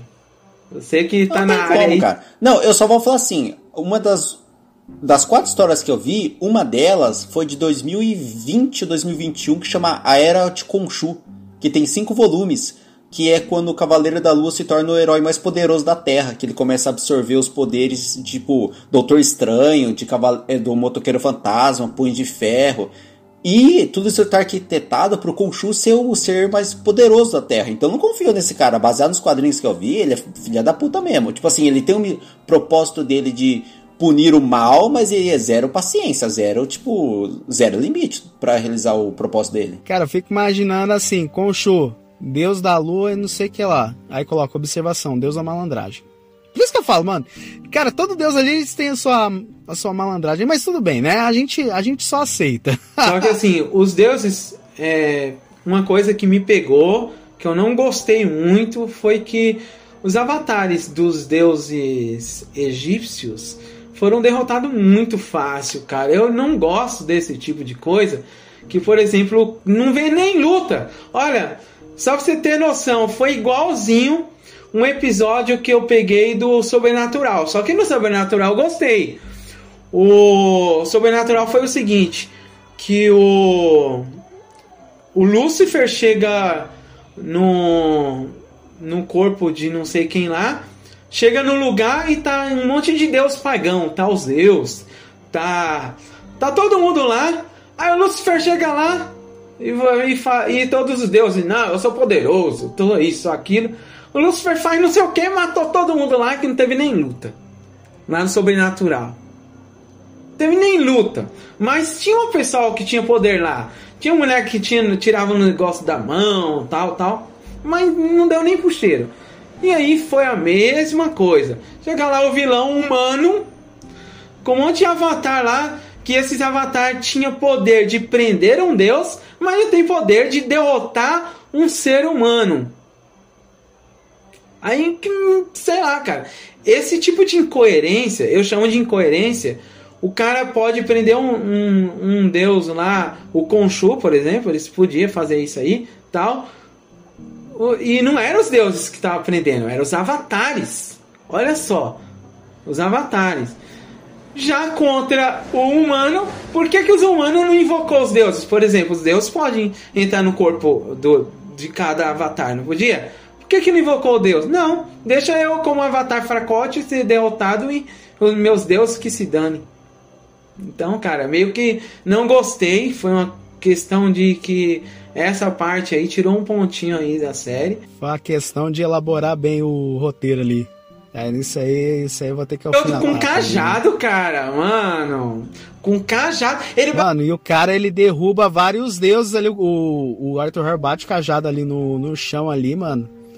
E, e o cara no, o cara nocauteia, velho. Eu falei. Eu falei, cara, eu fiquei me perguntando, cara. Mano, eu fiquei me perguntando, cara, a Mitch é tão poderosa assim, velho? Por que, que não foi construído logo desde o início, sabe? Tipo, eu fiquei assim, sabe? Detalhe que ele fez tudo isso com um caco de vidro na sandália. Isso tem que ser colocado também. Outra incoerência. Olha, outra incoerência. E isso eu vou colocar aqui porque vocês têm que ouvir. Porque assim, eu sei que o Jonathan é, no, no PV e no grupo secreto deu nota alta assim, mas a gente tem que comentar das incoerências, né? que, meu, não tem como passar. Não, ó, eu dei nota alta, beleza, porque a série ela, ela apresenta uma parada densa, só que tem uns momentos ali que a série dá umas alfinetadas ali, dá umas falhas. Mas apesar que eu gostei da série. Por que, que a Mitch, é, a Mitch, né, que é, o nome dela não é, não é difícil de, de esquecer. A Mitch. Por que, que a Mitch precisa comer um monte de almas para ficar gigante e lutar? Aí vem o Khonshu que não comeu alma nenhuma fica gigante também, do mesmo tamanho que ela, luta de igual para igual. E ainda, sei lá, meu, o bicho tava praticamente de igual para igual, empatando com ela lá. Ó, agora dando uma, uma zoada aqui, dando uma zoada. É que o, é que o Conchu ele só fica forte na, na noite, só quando a lua tá exposta. É, exatamente. Quem já jogou Yu-Gi-Oh!, quem já jogou Magic, sabe que a carta do campo influencia muito o poder da cartinha que você tá atacando o terreno da noite dá um buff bacana no Khonshu. Não, isso, isso, é, até, isso até é explicado para integrantes aqui que manja de jogos aí tal, assim, mas Pra pessoa que não sabe de nada, vai ter essas fugas atrás da orelha. Não, mas, cara, mas é por isso, cara. O, o nome do, do Conchu. Conchu é o quê? Deus da lua. Precisa o quê? Pro, pro seu punho lá ser o seu, sua, seu, sua forma ali ser poderosa. Precisa dar o quê? Na noite onde a lua tá no auge. Tanto que, entendeu? Eu acredito que seja isso, entendeu? Não é quando ele manda aquela mensagem divina, eu acho que ele forçou uma noite ali para poder se fazer aquele ritual ali, não sei magia. Se a batalha que... fosse no Pantanal, a deusa jacaré teria mais vantagem, mas não foi. É verdade. Pra mim é incoerência porque se ele é tão poderoso assim, seria muito fácil ele não ser banido. Era só ele manter a noite, cara. Mantém a noite, mano. Ah, o Deus vai me banir, o Deus vai, vai tirar meus poderes, então vou voltar. Voltou pra, pra meia-noite, meia zero hora. Aí tá passando um negócio, tá o sol nascer, vou voltar. E volta para sempre, meu filho. E nunca ia ser banido. Horário de verão é o pior inimigo do deus Khonshu. Porque ele perde uma hora de poder. É muito complicado isso aí. É claro. Cara, apesar assim. É aquela coisa, mano. Eu dei nota alta pra série devido a essa carga ser essa carga densa, né? Tipo, que a série nos traz. E que a gente comentou no outro bloco. Mas eu, cara, sinceramente, tem momentos ali. Até quando eu assisti de novo, mano, eu, cada, cada, cada cena, assim, cada plot que eu vi, eu voltava assim duas vezes. Falei, não, mas. Calma aí, cara, por que disso? Aí eu voltava. Eu falei, não, mas por que. Eu fiquei pensando, cara, que merda que eu fiz, cara, foi dar nota alta. Mas enfim, mais um fim é uma série boa, né? Mas tudo bem. Na nota final ali a gente vai Tão ver. Tão alta quanto você deu. É, eu também. Não, é, na, quando a gente chegar nas notas ali, a, a, aí vocês vão ver minha hora da verdade. Mas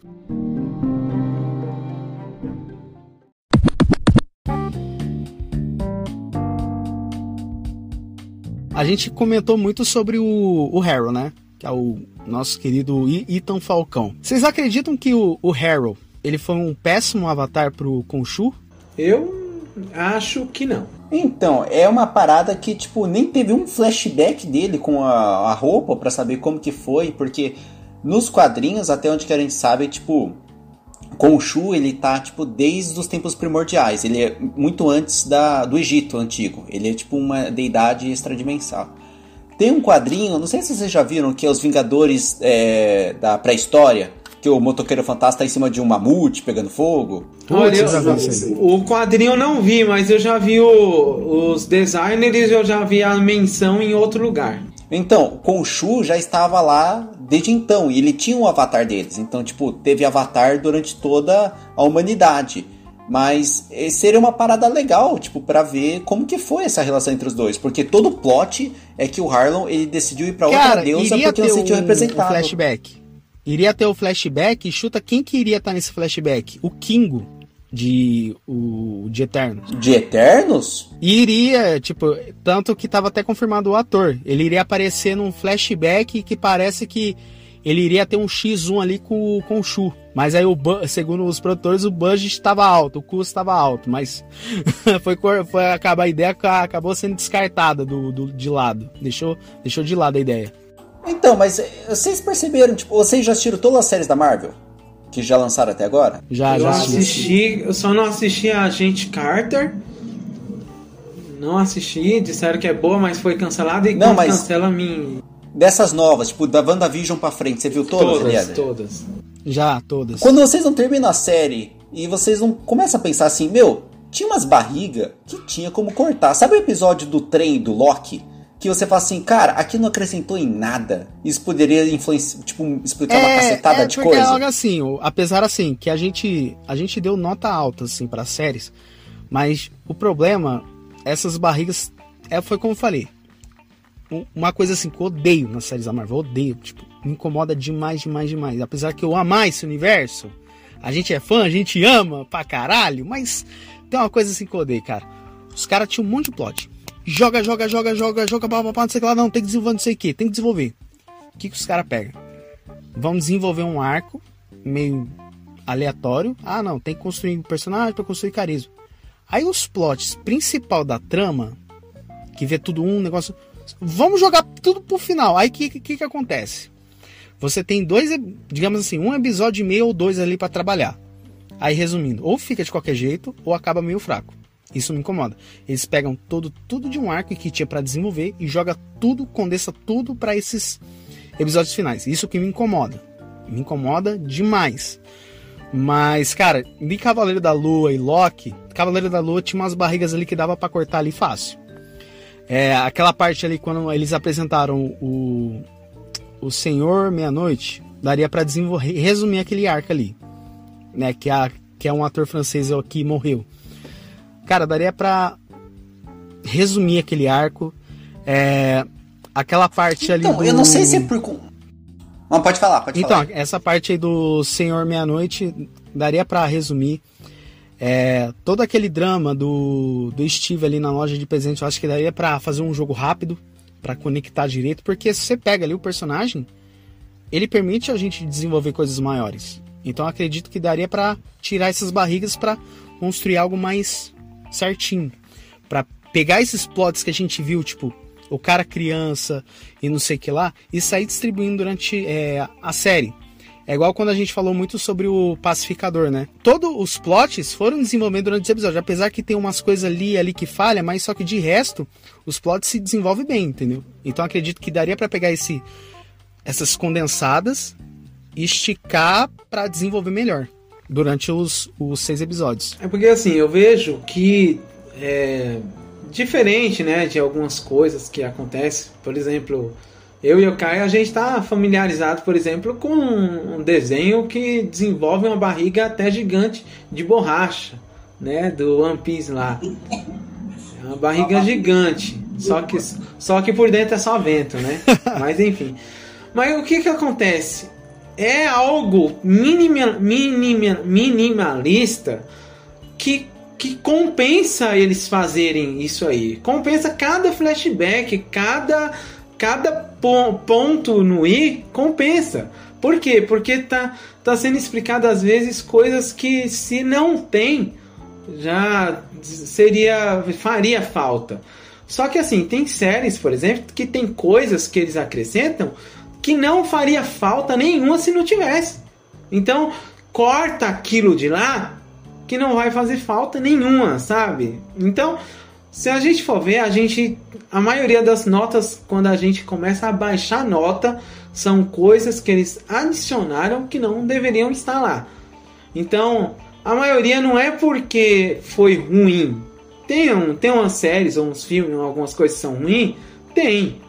Mas quando é bom que a gente tira nota, é porque aquilo que, a, que fez a gente tirar nota é o que deixou a gente insatisfeito.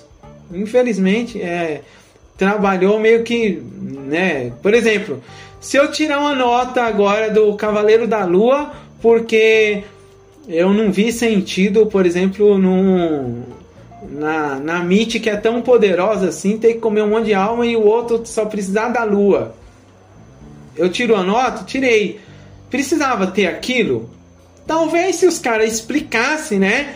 Ó, oh, eu fico forte na, na meia-noite. Seria tão legal porque eu saberia que ele ficou forte por causa disso. Mas não foi explicado nada, entendeu? Ao contrário, foi explicado que qualquer avatar fracote poderia aprisionar ele. Só que o avatar fracote perdeu para um cajado e ele consegue ralar com a deusa gigante. Ele consegue ficar gigante contra uma deusa, mas não consegue ficar gigante para lutar contra os avatar fracote. É o famoso roteiro.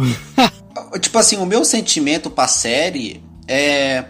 Eu fico insatisfeito não porque o que foi apresentado é ruim, mas sim, eu queria mais daquilo. Eu queria, tipo. Eu acho que essa coisa da Disney de colocar seis episódios para toda a série tem que ser revisto. Porque qualquer outra seriado, tipo, depois é oito episódios, Pacificador é oito episódios. Acho que esses dois episódios adicionais parece que faz falta no final das contas. Porque sempre o último, o penúltimo episódio é muito bom, sabe? O penúltimo episódio do Loki é muito bom, da Wanda é a melhor coisa, do do Falcão também eu gostei. Eu só não vi do Arqueiro. Mas sim, são boas séries, só que parece que Pô, se é seis episódios, cara, como que você não consegue fazer um roteiro para seis episódios, uma história fechada? E a, a, minha sensação é que essa série, mais do que qualquer outra, ela não está fechada. Falcão terminou fechado, Wanda terminou mais ou menos fechado, Loki terminou aberto Gavião pra cacete. Arqueiro terminou fechado. E por que esse. A, Essa aí como posso falar assim?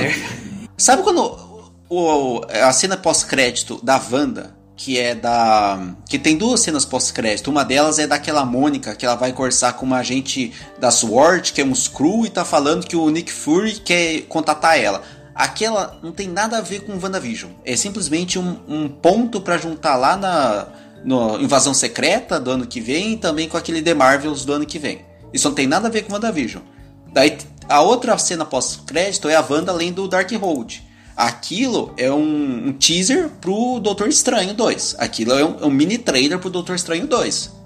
Agora, essa cena pós-crédito, você fala assim, porra, eu quero saber quem que é o Jake. O Jake sempre esteve. Parece que, tipo, ela não é uma série fechada. Eu não acredito em qualquer momento que eles tentaram não, falar é isso seguinte, com uma série todo, fechada. Todo o arco que eles trabalharam, é, pelo que deu para entender, é, a série ela foi focada no Steve e no Mark.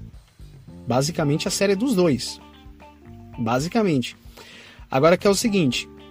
Beleza, se os caras começam a introduzir o Jake, quer dizer, já, a gente já sentiu a manifestação dele quando os dois têm aquela conversa ali no, no arco ali do. Sei lá que arco foi aquele ali. Até como fala assim: Foi você, Mark, que matou? Não, não foi. Não foi você, Steve? Não. É, dos ciganos, isso. Aí eu falei, cara, eu quero. Eu, eu, eu tava assim assistindo de novo a série. Eu falei, mano, eu quero ver mais isso. Porque se você pega ali. É, a gente tem a vestimenta ali do Jake. Até quando o, o Mark ele tá parado naquela limousine. As roupas são exatamente o que a gente viu no Jake Lockley. Eu falei, cara, eu quero ver mais isso na série. Por isso que eu concordo com o Kai, não é que é uma série que ela deixa um gancho para uma futura produção. O meu medo é se eles fizerem a segunda temporada e cagarem. Decepcionar. Por isso que eu, eu aposto, eu aposto que a série, que tipo, se apresentou o Cavaleiro da Lua na série, cara, é mais fácil fazer um filme. Sei lá, Uhum. Cavaleiro da Lua e faz uma caramba aventura. Mas o meu medo é de acontecer que nem tá acontecendo com o Loki. Por quê? Porque o Loki ele abriu, ele abriu o multiverso, assim, entre aspas. Só que eu tenho medo de quando vir um Loki, um Loki 2, que tudo já tenha so- sido solucionado em filmes. Aí o Loki meio que perde sentido, porque eu tava achando que o Loki 2 seria pra continuar o Loki 1 e não vai ser. Loki Não, mas segunda temporada vai estar aí, pô. Segunda Sim, mas o que eu tô.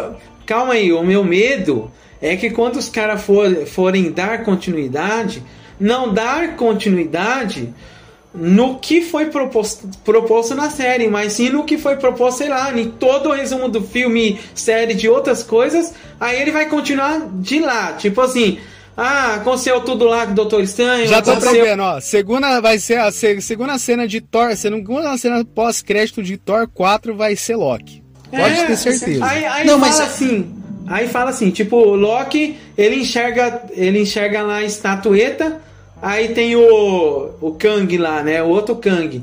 Aí esse Kang vai ser no Loki 2, que o Loki 2 vai vir esse, esse outro Kang e tal, e depois esse Kang escapa, não sei o que. Segunda temporada de Loki, né? Sendo mais específico. Segunda temporada de Loki, né? Loki 2 não, é segunda temporada de Loki.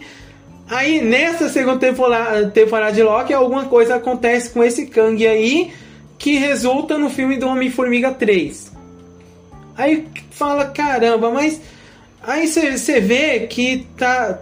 É, é, o perigo do multiverso, assim, é que ele pula etapa. Pula etapa, porque às, às vezes, em vez de ser continuidade linear, vai ser continuidade com a soma de filme e série que tiveram lá atrás, que se você não vê, você acaba se perdendo. Que nem o Doutor Estranho, por exemplo. Doutor Estranho, se você for ver, o Doutor Estranho 2 não tem nada a ver com o Doutor Estranho 1. Por quê? Porque o Doutor Isso é Estranho verdade, 2 verdade pra cacete. tem a ver Daqui duas semanas a gente vai conversar sobre isso aí, relaxa. Tá. É, Doutor Estranho 2, ó, se eu tiver errado, você pode corrigir, mas sem, sem dar spoiler. Ô, Caio, anota aí na sua agenda. Daqui duas semanas a gente vai voltar aqui se, se é isso mesmo que o Eliezer é, tá dizendo. Você que vai assistir o filme hoje à noite. Pra quem tá assistindo, tá bom? Hoje é a live de gravação, domingo, dia 8 de 5. O Caio falou aqui em off, antes do Eliezer entrar, que ele ia assistir o filme hoje à noite. Aí, como que eu já fiz uma minha opinião sem spoiler de maneira crítica, mas o Eliezer não estava aqui na chamada, então quer dizer que daqui duas semanas a gente vai ter esse debate aqui.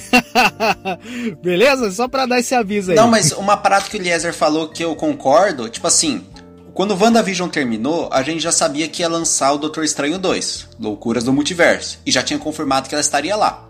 Daí tem a Mônica lá que ela vai estar na Invasão Secreta, ponto.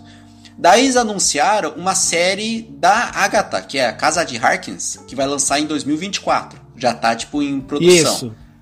Daí Isso. tem as. Vai quando ser uma terminou a origem série da, do- da Agatha nesse universo. Beleza. Daí quando termina o- a série do Falcão, aparece a tela preta escrito. É, o, como que é o nome do Falcão hoje em dia agora? Mudou o nome do Falcão? É, agora, é, aparece uma mensagem ali, É, só tipo assim, que o- o- ah, uma semana, eu acho que dois dias depois após o lançamento da série, foi confirmado Capitão América 4, que vai Então ser o beleza, mas, mas assim, aparece na tela preta escrito Soldado Invernal e o novo Falcão, o novo Capitão América vai aparecer. Daí a série do Gavião já anunciou a série da Echo, né? Que é aquela arqueira. Que já vai ter uma série Não, derivada Echo dela. é a. Mano, a Echo é De onde que ela é? aquela mandante ali do, do crime ali. Mas É, não mas vai ter uma mandante, série mas dela, Quem quiser ouvir, já- escuta o episódio nosso ali, é o nosso episódio 26. Não, tipo, vai beleza, vai ter uma série dela. De todas essas séries, a série que mais era pra aparecer, tipo, é. Fulano de tal vai voltar, é essa. porque pre precisa uma continuidade para completar essa história e não confirmar até agora. Eu já vi todas as entrevistas do diretor, do roteirista, dos atores, De ninguém qual você confirmou. tá falando que eu não entendi bem? Essa, essa do Cavaleiro da Lua, conversaram com os diretores, com o roteirista, e ninguém sabe se vai ter continuação ou não, se vai vir filme, vai virar série. É, falar na verdade, isso aí, ô Caio, tá em aberto. Por isso que eu acredito o seguinte, por isso que tá em. Qual que é, cara, qual que é o meu medo?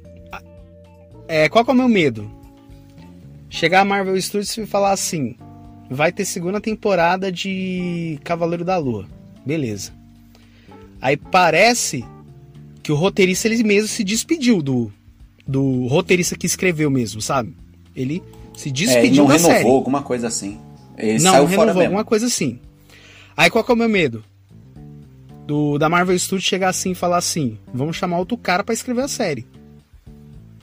Aí qual que é o meu medo? Tipo, aí, qual que é- aí vamos lá. Aí a gente tem é, três possibilidades. A primeira, a gente pegar tudo que a gente viu, toda a carga densa que a gente viu na série, eles dissolver, dissolver tudo e falar assim, não, esse é o personagem, falar, vamos fazer assim, criar um revival mais suave, meio uma criatura ali, e dissolver totalmente o personagem que a gente conheceu. É, meu Segunda possibilidade. Bem, bem nessa possibilidade 2. Possibilidade 2. Ir pra uma melhora, deixar mais denso ainda, a gente conhecer quem que é Jake Lockley. É uma das possibilidades, é uma utopia que a gente quer.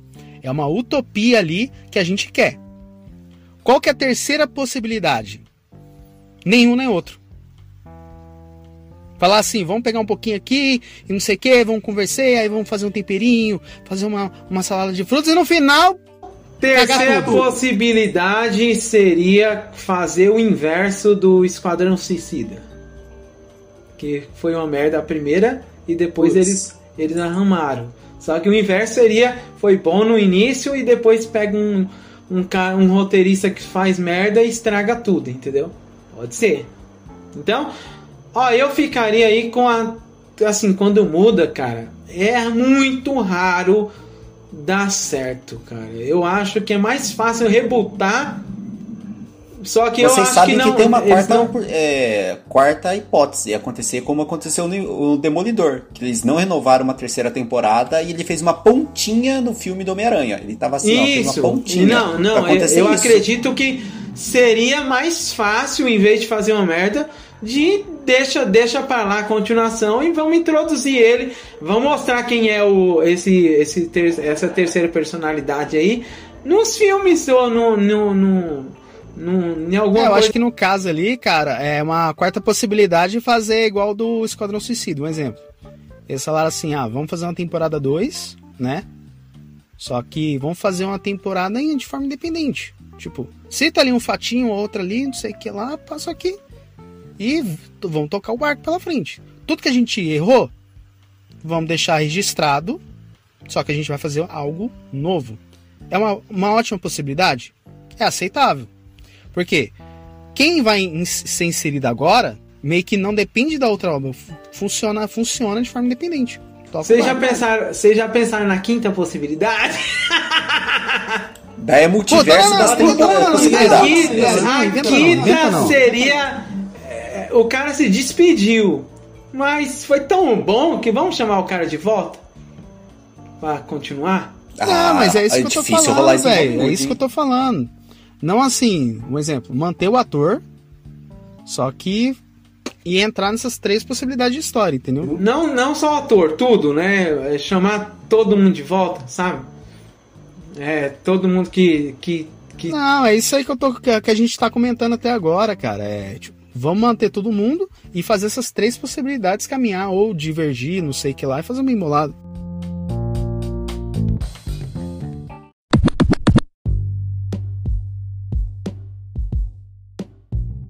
Vamos primeiro comentar, cara, sobre a esposa do Mark, a Layla. Vocês gostaram dessa personagem e o, o Mark se auto-talaricar em formato de Steven? Tipo, chega lá a, Chega lá ali e fala, ô, ô, tipo, tá lá ali a Laila, pega ali o Steven, não sei o que, o Steven, mas com o corpo ali de Mark, não sei o que lá, e o cara acaba gostando dela. Aí o Mark olha assim, ué, mano, você tá dando em cima da minha mulher? tipo, isso eu achei da hora. No final da temporada, se ele pegar a mesma Laila, ele vai estar tá fazendo homenagem com ele mesmo. É, vai ser duas versões dele na cama com a menina. Vai ser sensacional. Ele, ele tá se auto cornando. Ele tá se auto cornando. É, é um chifre. É o seguinte, ele vai ter três chifres. Se for cinco personalidades, seria cinco chifres, mas ela não vai querer ficar nem com Cavaleiro da Lua, nem com outro, só com humano. Então, ele, cada vez que ele pegar ela, vai nascer um chifre ou no lado esquerdo, no lado direito, ou no, no chifre de unicórnio na frente. Não, não, mas é sério, é, voltando, é, indo mais a sério aqui. Vocês gostaram da, dessa dinâmica do, dos três? Tipo, o Mark ele revezando com o Steve, certo? Só que ao mesmo tempo os dois interagindo com a, com a Layla. Eu, eu, eu, eu gostei, cara. Eu achei dessa interação. Apesar assim que o Mark não aceita muito, mas eu gostei dessa dinâmica dos dois se reconciliando e tal para poder algo para algo maior, sabe? Eu iria falar um pouco é, dividindo em partes, né? Primeiro sobre a Layla em si. Cara, eu, eu, eu amei aquele personagem, para ser sincero eu gostei tanto dela como personagem que eu coloco aí a, a, os figurantes, sei lá, de Homem-Aranha, figurantes de, de outros lugares lá embaixo, cara. Porque a menina sabia solucionar vários problemas sozinho. Vários problemas críticos, sabe? Aqueles problemas que não dependia, ela não dependia do protagonista para fazer tudo por ela. Não por exemplo, naquela hora lá que eles precisaram de ajuda para localizar lá o artefato, precisava da ajuda de alguém. Quem ajudou? Quem ajudou ele? Foi ela. Ela foi lá apresentar um cara que, sei lá, eu acho que ele gostava dela, paquerava ela. Eu acho que era isso, né? Pelo jeito que ele tratou ela, mas ela não deu bola. Mas enfim, ele confiava nela tal. Deve ser aqueles, aquelas paqueras de colégio, tá ligado? Aí beleza. Aí ela. Se, sei lá, o cara não podia fazer nada. Por exemplo, ele estava sendo perfurado lá por um monte de lança lá, tudo ficando no corpo dele, e ele não podia fazer nada. Ela tá lutando contra um segurança lá. Eu pensei, caramba, essa menina vai se dar mal, se dar mal um caramba, fi. A menina sabia lutar, sabia fazer um monte de coisa, fazer pirueta, tal, tal, tal. Aí eu pensei o seguinte, ela me impressionou nessa parte. Eu pensei o seguinte, voltei no início do, do no primeiro episódio ou no segundo que ela fala com o cara no telefone. Aonde você tá? Não sei o que, não sei o que. Aí eu pensei, vixe. Cara, e aquele, aquele traje dela ali de escaravela escarlate, cara. Eu, calma aí que eu vou chegar. Calma aí que eu vou chegar. Ficou muito bom. Não, não, vai. Comenta aí, aliás, depois que a gente. Depois a gente chega nesse, nessa parte aí.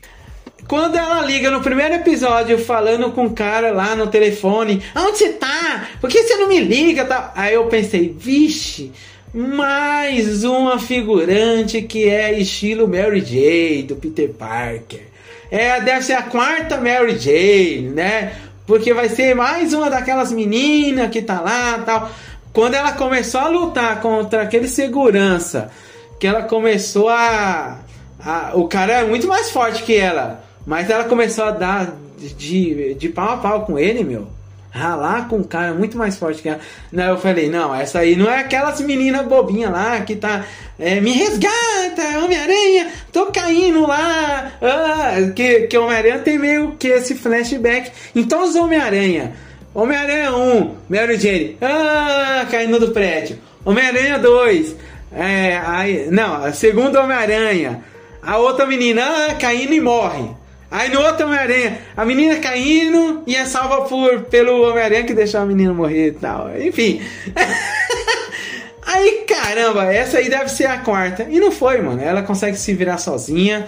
Tanto que o deus é, é Onshu, né? Que é o deus egípcio lá. Khonshu! Khonshu! Khonshu! Hã? Khonshu! Khonshu! né? É, é a mesma coisa de falar Khonshu uma do cavaleiro, mas não fala, fala Conchu. Não entendi, mas. É, piada ruim, mas. Piada ruim, mas tá bom, gente. É o seguinte.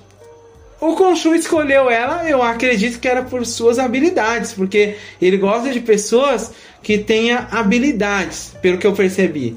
Então, quando ele escolheu o Mark, ele viu que o Mark era muito habilidoso.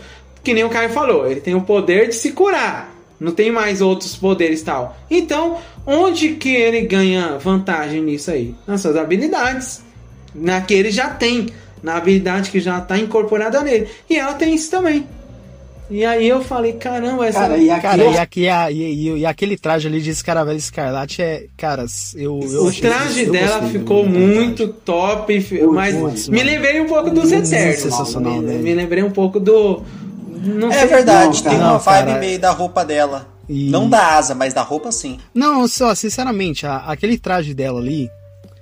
É, eu vou. Tipo, aquele traje ali como heroína, ela é exclusivo do universo cinematográfico da Marvel. É igual o Ivan Vanko, né? Aquele, aquele senhor lá, que é inimigo do Homem de Ferro. Mas, no caso dela, ela é uma adaptação de, eu acho que, de um dos vilões do Cavaleiro da Lua. Na Era verdade, nem é do Cavaleiro da. Lua. Era um vilão é, do Egito, lá dos Vingadores, lá atrás. Mas sim, o personagem dela é, esse- um esse- personagem essa- original. Essa, essa parada aí mesmo. O par romântico do Cavaleiro da Lua nos quadrinhos chama Marlene. É a mesma questão de, tipo assim, ele encontrou ela porque o pai dela tá fazendo escavação lá perto do templo do Khonshu. O pai dela é morto e ele acaba ficando com ela. A mesma questão. A diferença é acho que a Marlene ela é americana mudaram o personagem dela pra ser egípcio, porque tem aquela ceninha no final da menina fala assim: "Ah, você é uma super-heroína egípcia?" E ela fala assim: "Sim". Então é uma nova um novo herói com nacionalidade pra Marvel, que é tipo inclusão, tudo mais. Mas eu só queria Mas a falar assim, referência original é americana. é, americana. É, ela é loira, de olho claro, você pode ver. Então eles falam assim, não, vamos mudar. Mas eu só falo assim, pra mim, o nível mais baixo possível de personagem de par romântico pra herói é aquela Amber do Invencível. Sabe aquela namoradinha dele? Aquilo pra mim é o pior tipo de personagem feminina possível. Tipo assim, irritante, que ninguém odeia, ela só prejudica o plot, você fica com raiva, você quer que ela morra mesmo, você quer que ela caia A gente fez episódio, escuta o nosso episódio 12, Invencível. Então, mas essa, a Leila, pô, ela tem personalidade, ela tem tempo de tela pra desenvolver só ela, que ela tá conversando com a tia, com a avó, sei lá o que, fazendo os documentos falsos.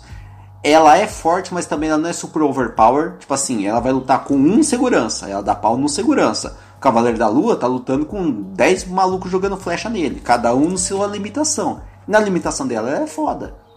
Então, tipo, eu quero mais ver dela. Eu Não também, sei se eu queria ver uma- um seriado derivado só dela, mas eu quero que ela continue com o, o Cavaleiro da Lua pra frente. Cara, no, no caso ali dela, eu queria ver mais isso dela.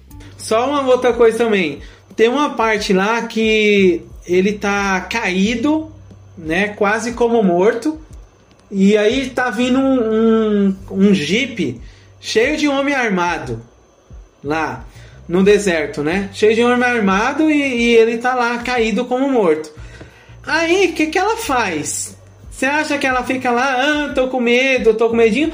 Meu, ela, na hora que ela jogou o corpo do cara lá no barranco, jogou o corpo dela pra desenrolar tal, depois ela foi pra trás do jipe pra, pra se proteger, entrou lá dentro do carro lá tal, aí vem aqueles homens armados. Ela tem atitude, cara. Meu, eu gostei pra caramba dessa personagem, porque não é uma personagem que deixa as coisas acontecer, ela age, né?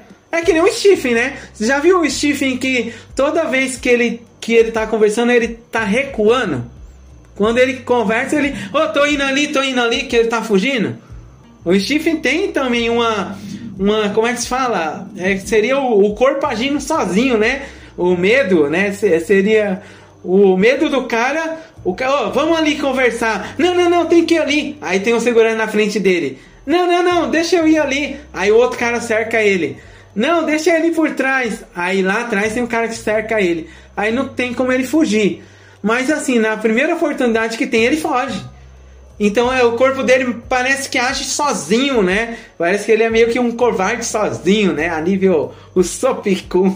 não, não, deixa o One Piece pra lá. É, não, mas na, naquilo ali, falar na verdade, aquilo ali é o Khonshu, né? Controlando ele, né? Então... Não, Jonathan, não é o Khonshu controlando ele. Ele tá com medo. Por exemplo, no início, no, no episódio 1 que eu tô citando do banco, quando aquele vilão lá visita ele lá no, no banco, não, no, no museu, o vilão tá lá, encontra ele. Só que ele tá querendo fugir do vilão. Só que aí o vilão manda um monte de segurança lá cercar ele lá.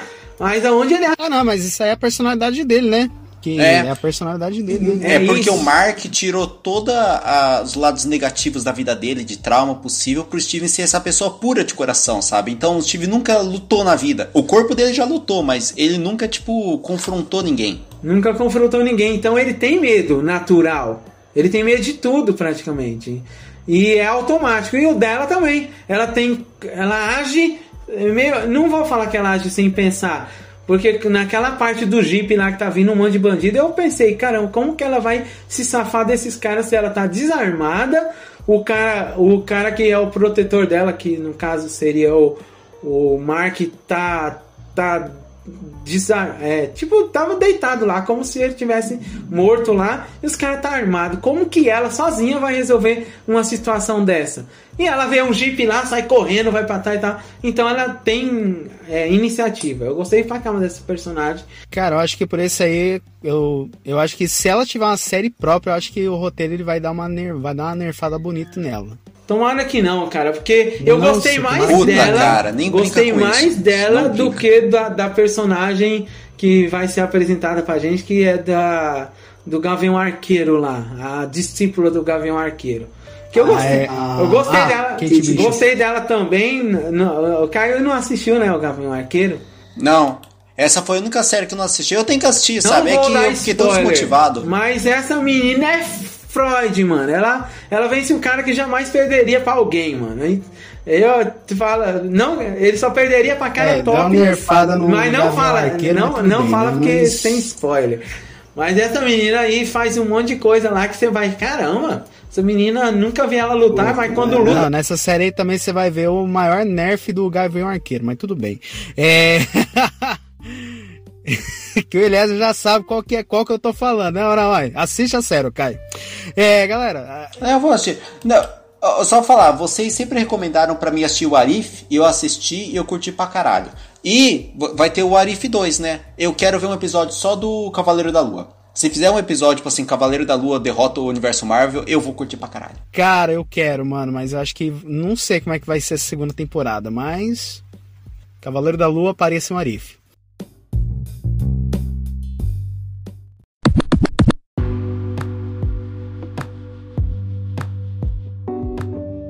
É assim, qual que é a visão? É, a gente sabe ali que o, o Steve o barra Mark barra Jake Locke, né, na hora que ele não estava se manifestando, ele, o Arthur Harrow vai lá e pau, né, dá um manda um tiro nele ali que ele cai naquele não sei lá que quer, é, sei lá se é um poço, se é alguma coisa assim, mas é que, que é o início do episódio 5, né?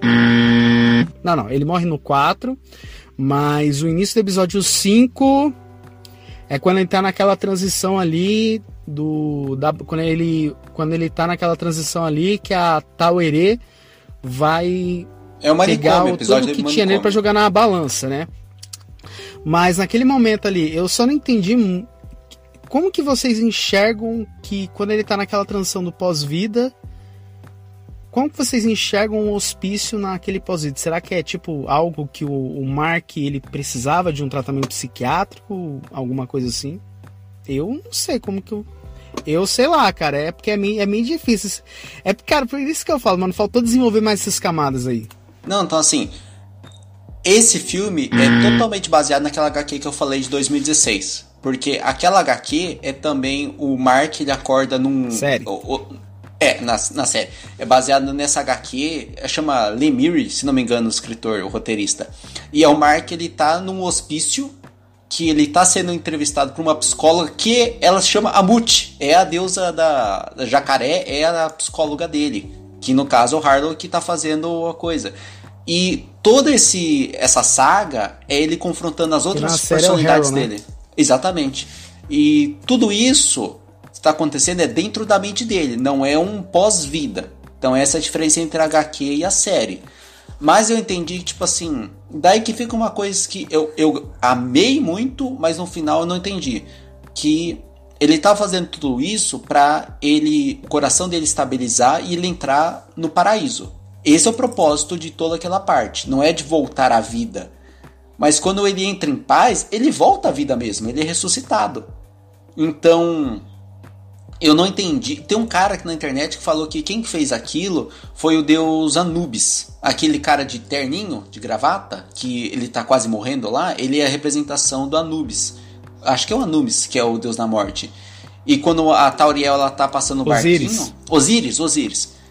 Esse é o cara. Então, Osíris que fez ele ressuscitar. A última coisa que ele Foi, conseguiu foi o fazer antes de morrer. Osíris que ele atravessou. Então, mas eu gostei É, cara de muito, mas é com Osíris, é muita coisa, tipo, subentendida. Com certeza, eu entendo. Tipo, quem assistiu aquela série e não entendeu o que tá rolando lá, sabe? Desse pós-vida, que depois não aparece demais. Eu entendi a representação lírica, sabe? De você, ah, ele cara tem que descobrir os traumas pra estabilizar, reconhecer quem que ele é, ficar em paz com as personalidades. Mas é bizarro que ele volta às personalidades e não encontra o Jake lá. Que o Jake ainda ficou no na caixãozinho dele, no Não, falar na verdade, ele contra o Jake, só que ele tá naquele sarcófago, né? Tentando Isso, sair. que aparece um, um barulho lá de alguém tipo tam tam tam É, tam. entendeu? Aí o acho que é o Steve, eu acho que é o Steven, o Mark fala assim: "Não, não, vamos aí. Vamos aí, não sei o que lá, a gente tem não sei o que lá, esquece essa terceira". E a gente vê isso aí na só que ele tá abrindo, ele tá naquela transição, só que não abriu. Porque a- o, o Mark, ele precisava fazer um esforço para poder abrir. O mesmo esforço que ele precisou para libertar o Steven. Entendeu? E é a partir desse momento que o Steven começa a entender a mente do Mark. Ele começa a entender quem que é ele de verdade, entendeu? A partir desse momento aí. Só que no caso ali do Jake, é, ele, é- ele é aquele monstro que ele tava, tava querendo sair da jaula. O ápice da aparição dele foi quando ele matou aqueles. O, quando ele matou o cigano, só que nenhuma das personalidades soube. Quem que tava no controle, entendeu? Digamos, ele já estava sendo manifestado, só que uma força maior prendeu ele de novo, entendeu? Não, o ápice da aparição dele é quando ele derrota o. Como é o nome lá do Kevin Bacon lá, que é o vilão, que eu sempre esqueço o nome dele. É o Harlow. Não, Harlow. sim, eu tô falando assim, mas a mani, eu tô falando assim, a manifestação, a manifestação, a primeira manifestação foi nessa luta contra o cigano. Isso, isso. Da manifestação do Jake é isso. Agora o ápice mesmo foi do quando, um exemplo, nenhum dos dois ali quer matar o, o Harold, só que o Jake vai lá e desce a linha nele, entendeu? Aí que tá, ele venceu o Harold, mas o Harold tava em cima dele com os pés no corpo do cara, mano. Olha só, olha só como o cara com essa com essa aparição que eu acho que foi isso com que fez com que o Khonshu se impressionasse com ele.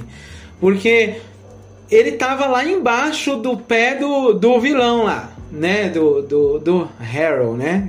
Se eu falar o nome dele várias vezes eu não esqueço. Tava embaixo dos pés do Harold lá. Aí do nada o Harold tá, tá com cajadão lá poderoso, né? Da deusa lá na mão dele. Aí do nada o olho dele virou. Quando menos vê, o Harold já tava lá no chão caído e, e todo mundo morto e não sei o que. Quem fez isso, e, e eu não sei quem tava no controle, se era o Mark ou se era o Stephen, né? Que tava no controle na hora. Eu acho que era o Mark. Falar na verdade, quando começa o Khonshu, né? E a, a Mitch começa a entrar no X1. Começa a entrar naquele X1 ali, que aquele. Ai, você não quer nem falar daquele CGI, mas tudo bem. É, vamos lá. Então, Deixa eu só perguntar uma pergunta pra você de CGI.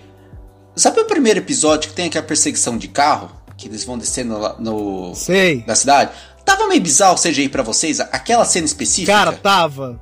Tipo assim, eu gostei do CGI dos dois ali, mas eu achei que faltou aqueles acabamentinhos, sabe? Faltou textura, pá, não sei o quê. Porque assim.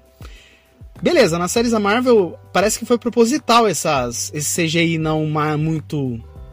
Ó, daquele jeito. É, parece que foi proposital porque parece que acredito, sei lá, o budget maior é Oscar Isaac e Ethan Rock. Praticamente. É que assim, tem muita cena que o- o é excelente, série, tá né? ligado? Aquela cena que eles estão passando o céu, sabe? Porra, aquilo é maravilhoso, aquilo é uma obra de arte. Mas aquela.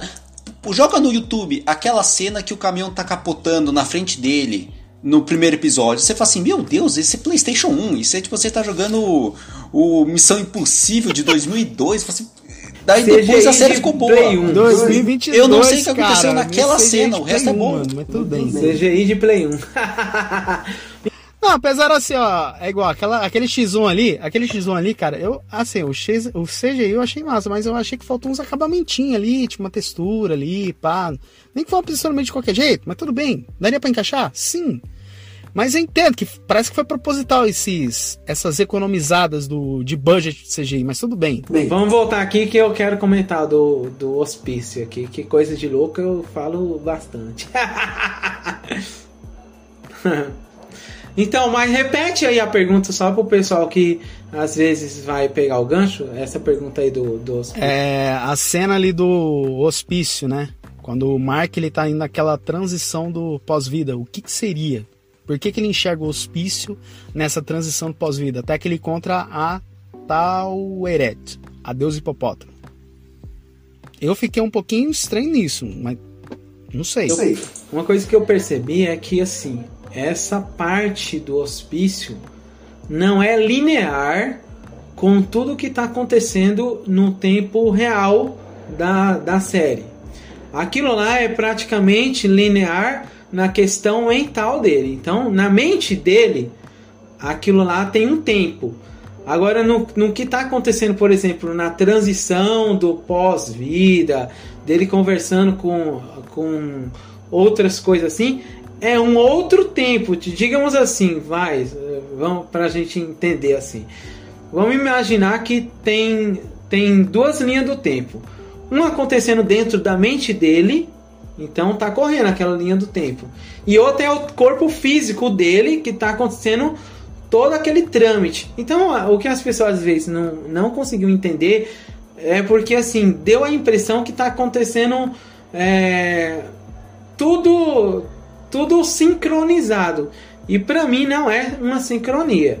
Para mim são dois times diferentes, dois tempos diferentes. O da mente dele tá explicando o que? Tá explicando essa questão aí né, que quando ele está lá no hospício tem tem várias manifestações. Por exemplo, quando é, é Har, como é que é o nome lá? Kevin Bacon. Chama Kevin Bacon. Chama Kevin Bacon.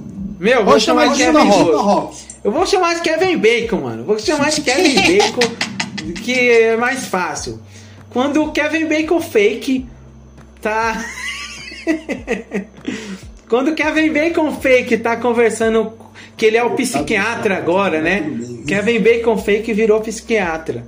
Tá conversando com ele, aquela aquela terapia tá querendo convencer convencer ele que o que ele tá vivendo é uma mentira. Olha só, ele tá passando a loucura dele tá tá a tal a tal tamanho que o subconsciente dele tá querendo provar para ele que o mundo real é uma mentira e que aquele hospício é a verdade. Então, praticamente, o Kevin Bacon é um personagem, uma- um personagem dentro da mente dele que está tentando convencer ele que a mente dele, ele tá louco. É isso que aquele psiquiatra tá querendo convencer para ele. Você tá louco. Esse mundo que você vi, fala de egípcio, egípcio tal, é fruto da sua imaginação, porque você tá assistindo muito filme você tá vendo filmes de. Porque essa referência da loucura. Um filme que ele tá assistindo lá, de. sei lá, de. de ar- arqueólogos. E aí o arqueólogo lá, é um menininho lá, tá descobrindo algumas coisas. E algumas falas do filme, o psicólogo fala: essas falas do filme não é o que você enxerga? Não é o que você vê lá na sua, na sua psicose, lá na sua coisa. Então ele tá tendo uma briga interna. Pelo que eu percebi é isso. Ele não. A redenção dele não era pra. Desculpa, Caio, mas é meio que contraditório do que você falou, mas assim, é só uma. Só uma. Um resumo. Não, pode tá? falar aí, porra. A contra a luta dele não era para redenção para ele entrar no paraíso ou não, pelo que eu percebi. A luta dele era para ele voltar para a realidade ou não, ou para ele ficar preso dentro da própria loucura. Por quê? Porque na loucura o psicólogo queria que ele permanecesse lá, dentro daquele hospício. Não procure saída. Não procure escapatória, não procure sair daqui. Fique aqui, porque aqui é seu lugar. E aí tava tentando convencer ele. Tanto que ele falou assim: Bom, com quem que eu tô falando? Tô com, falando com o Mark ou com o Stephen? Que, que Stephen o quê? Aqui é o Mark. E, e o Mark tentando escapar. Tentava escapar e não conseguia. Depois, o que, que ele fez? Ele invocou o Stephen, quando ele ficou louco, não, não, não, não, não, não. Aí quando ele voltou, voltou o Stephen para conversar com quem? Com o psiquiatra dele, que era o Kevin Bacon fake. Aí o Stephen de novo. O que, que eu tô fazendo aqui? Ah, você não é o Mark, agora você é o Stephen, não é? Aí começou uma outra briga com a outra personalidade dele. E pra piorar tudo, para piorar, para bugar a mente de quem está assistindo, as personalidades se cruzam em corpos diferentes. Aí, rapaz. Caramba! E do nada aparece uma criancinha lá, que é ele também, mas em uma forma de criança, que do nada só apareceu e sumiu lá, correu, tal, para ele descobrir a verdade. Verdade para quê? Para eliminar os traumas, porque ele estava sofrendo de vários traumas. Que a, a, a, forma dele eliminar o trauma era descobrindo as verdades. Uma personalidade descobrindo a verdade da outra. Uma personalidade se abrindo para outra. Por quê? Porque, pelo que eu percebi desse personagem, cada personalidade não lembra do que a outra fez. Eu percebi isso. Quando ele está, por exemplo, no corpo do Stephen, o Mark só pode ver ele no espelho, mas o Mark não tá vendo ele na pele. Não é que nem o, o mesmos olhos, né? Tá, tá lá o mesmo olho e todo mundo vendo na mesma janelinha. Não, só no espelho. Seria como se fossem pessoas diferentes. Então eu percebi isso aí. Ele tinha que se libertar daquilo lá é, para ele se achar no mundo real. E quando ele se acha, ele faz uma amizade com ele mesmo. Olha que legal. Quando ele se achou que ele tá naquele barco lá, aquele episódio do barco, ele, ele tá fazendo amizade com ele mesmo. é uma loucura, cara! É uma loucura tão grande que no, no episódio se passa. Né? Veio do hospício, então né, a gente sabe que é loucura. Né? É, naquela HQ que eu tava falando, quando a mente dele tá, fra é, tá fragmentada a personalidade do Jake, ele tá andando de táxi normal, como se nada tivesse acontecido. A do Steve, ele está, ele é um ator de Hollywood fazendo um filme do Cavaleiro da Lua. Tanto que ele fica pensando que o tô, é, Cavaleiro da Lua é só um filme, é um personagem, eu que tô ficando maluco, sabe? E tem uma HQ agora que tá lançando do Cavaleiro da Lua, que, é, que está, tipo assim, em continuidade. Depois daquela história que o Khonshu tentou dominar a Terra, os Vingadores falou para ele, para ele não ser preso, ele tem que ir numa psicóloga toda semana, como que aconteceu com o Soldado Invernal na série. Então na série agora ele ainda tá em tratamento psicológico e ele tá tentando organizar todas as personalidades. Então até hoje tem essa parada muito forte do Cavaleiro da Lua que ele é doente mental, ele precisa de tratamento, ele está fazendo tratamento e a, se a série continuar isso, que ele vai ter que ir pro resto da vida, porque agora parece que ele tem as duas consciências ao mesmo tempo. Ele tá com o Steve e o Mark é, é conversando então, simultaneamente. Duas... Não vou falar que se ficaram independentes. Ele tem as duas, mas digamos assim, uma tá sabendo lidar com a outra. Só do Jake, só do Jake Lockley que tá essa mistureba aí. Que seja quando um ativa, o outro desativa, mas de forma que é, assim, é tipo combinado, vai. É, aparece aí, aparece aí, aí o outro aparece. Ah, não, agora eu não sei voar, voa você. Aí o outro aparece, meio que com sincronia. Mas eu acredito que ainda continua no mesmo dilema, que quando. Só do, do Jake que do Jake Lockley que tá que tá, vai ser de forma assim, involuntária. Que eu, que eu tô querendo dizer assim, que eu acredito que quando um, um está no controle, que o outro só consegue ver como se fosse um espelho mesmo. Eu acredito que não seja as duas personalidades como janela, os dois assistindo, não. Eu ainda não acredito que seja assim. Porque é meio que uma. É um sintoma, é um sintoma natural da doença de personalidades múltiplas. Que quando um assume, a outra se ausenta, mas a outra consegue ver, mas por um, sei lá, um espelho mesmo, né? Ele tem um espelhinho lá tal, então ele tá enxergando, né? Então, Não, se, se só lembrando que depois que ele é, o, ele perde os poderes Cavaleiro da Lua, ele volta pro hospício. Então, a teoria de que aquele hospício é só o pós-vida cai em terra porque ele voltou para aquele hospício e ainda conversou com Harlow e depois ele acordou no quarto. Então tem uma teoria que ainda aquela cena do quarto é uma imaginação dele, porque assim, como que ele chegou lá? Quem que prendeu ele na cama se os dois não estão se lembrando?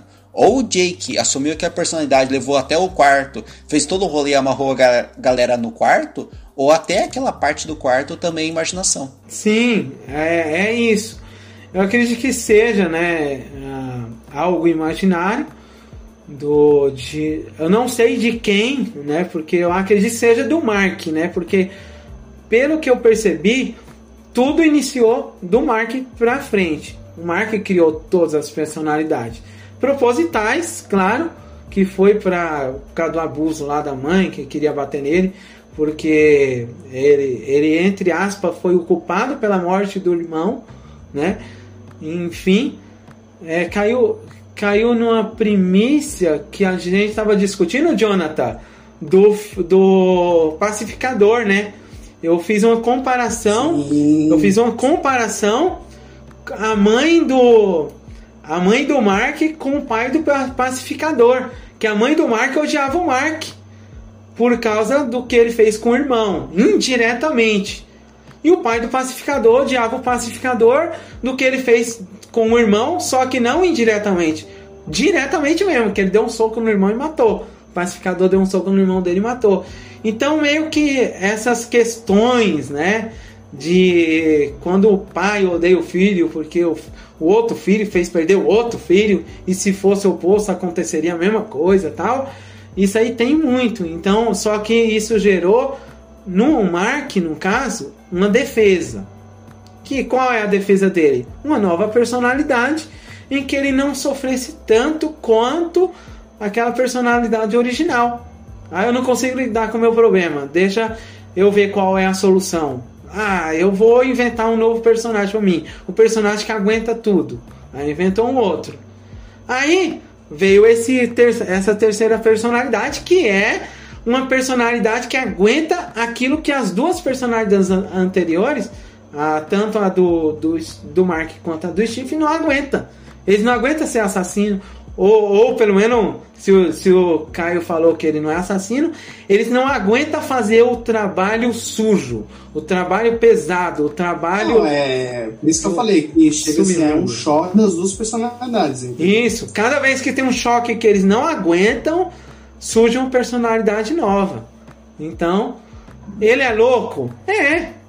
E daí? Que nem diz o Chaves. E daí? Ele é legal, gostei desse desse cara. Deixa eu perguntar uma parada para vocês, porque a gente tá falando muito tipo da série do Pacificador, a gente já falou do The Boys. Vocês acham que essa série tinha que ser pelo menos mais 16? Porque eu entendo que tem muita cena que eles cortam essa parada de ah, não, é, não entendi o que aconteceu, para não mostrar o cara matando geral, porque o Cavaleiro da Lua ah, mata geral. É, porque aí o que, que acontece? O problema, eu acho que faltaram essas cenas, mas aí o que, que acontece? É, não sei se você já chegou a perceber que eles estão editando as cenas que contém muita essa violência.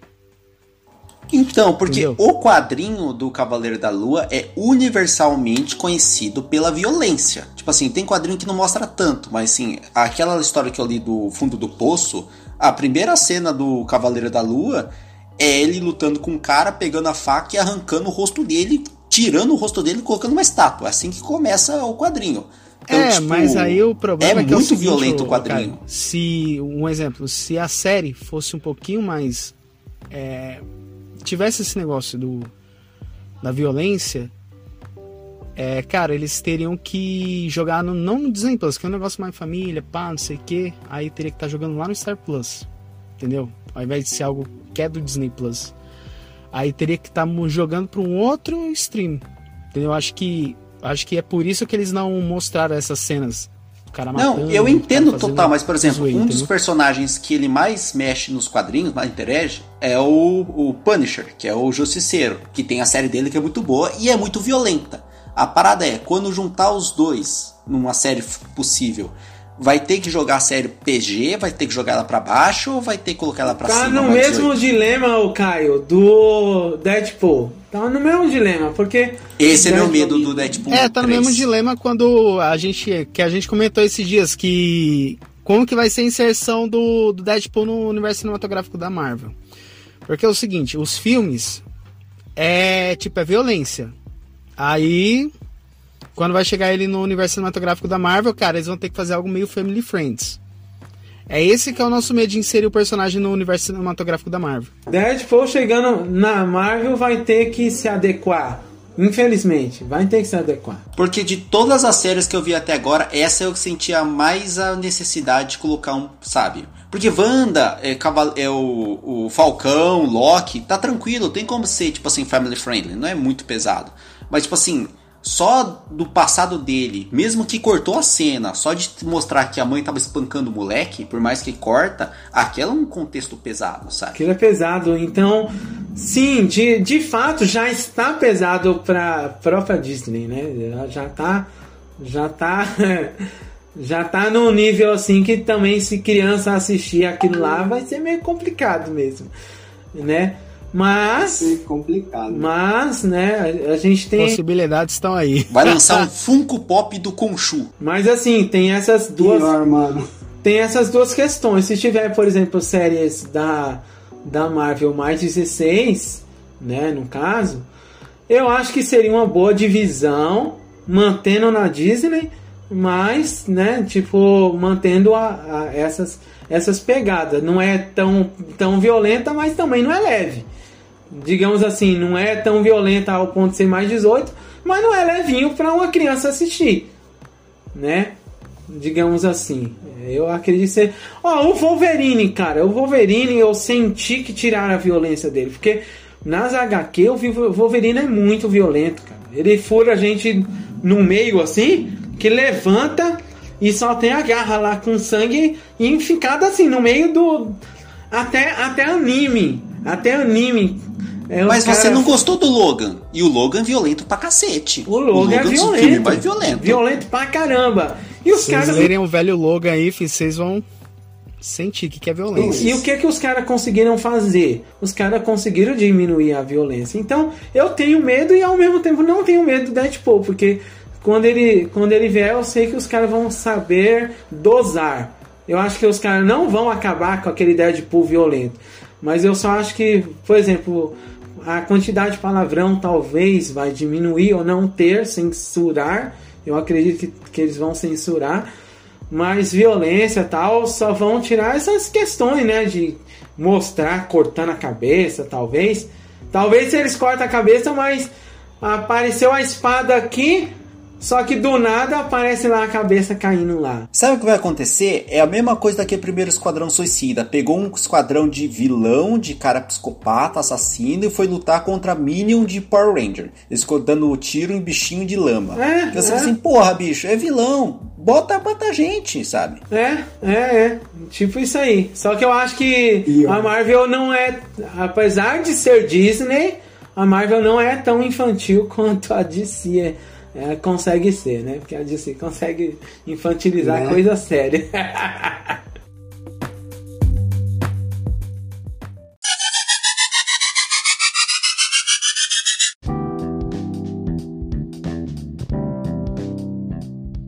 Vamos lá, considerações finais aqui. O Eliezer, se você fosse para dar uma nota de 0 a 10 para essa série, justificando, qual que seria a sua nota? Seria 8. 8.0, né? Primeiro, a série ela é boa pra caramba, mas cheio de furos, de incoerências que não tem como dar 10 para séries incoerentes. E Às vezes para incoerência eu tiro um ponto e às vezes para algumas irritações tiro mais um.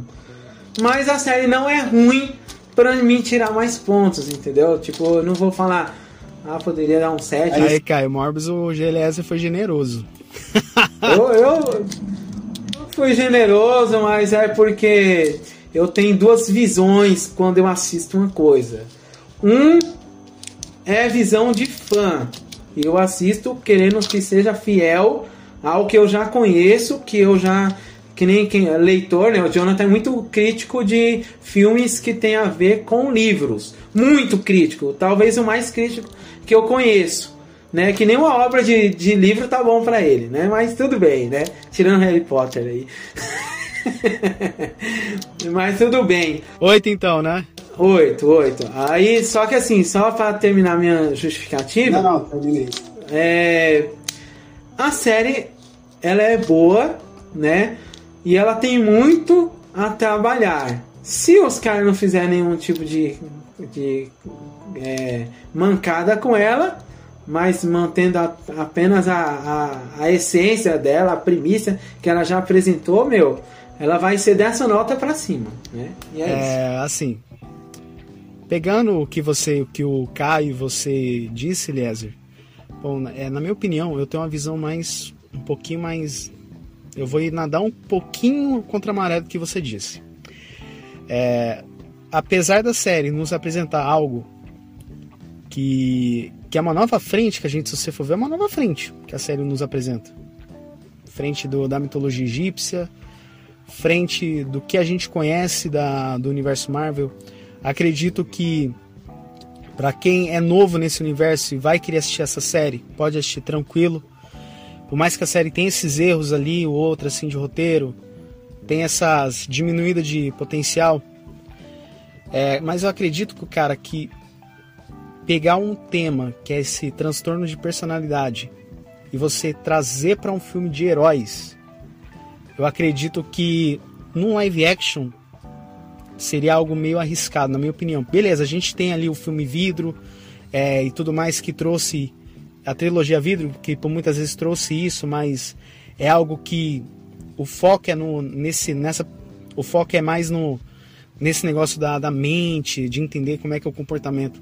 Mas eu me refiro você pegar essa ideia, trazer para um filme de herói e você criar algo próprio, algo próprio que é criado nisso, a série trouxe de uma maneira muito densa e misturar coisas com psicodelismo, né, que Cara, praticamente eu me senti psicodélica, assim. Eu olhava assim, falando assim, falei, tá, mas. Cara, é isso mesmo que a série tava acontecendo? Até por muitas vezes eu voltava, se era isso que eu tava vendo. Falei, tá, mas a proposta da série é isso? Porque eu, assim, eu sou leigo dos quadrinhos, eu não. Eu não assisti, eu não li nenhum quadrinho Cavaleiro da Lua. Não sei como funciona, como que é esse personagem do quadrinho. O Kai, ele já já ele vai dar a opinião dele. Mas eu acredito que a série ela me trouxe essa imersão devido a esse psicodelismo, devido a essa novo tipo de imersão.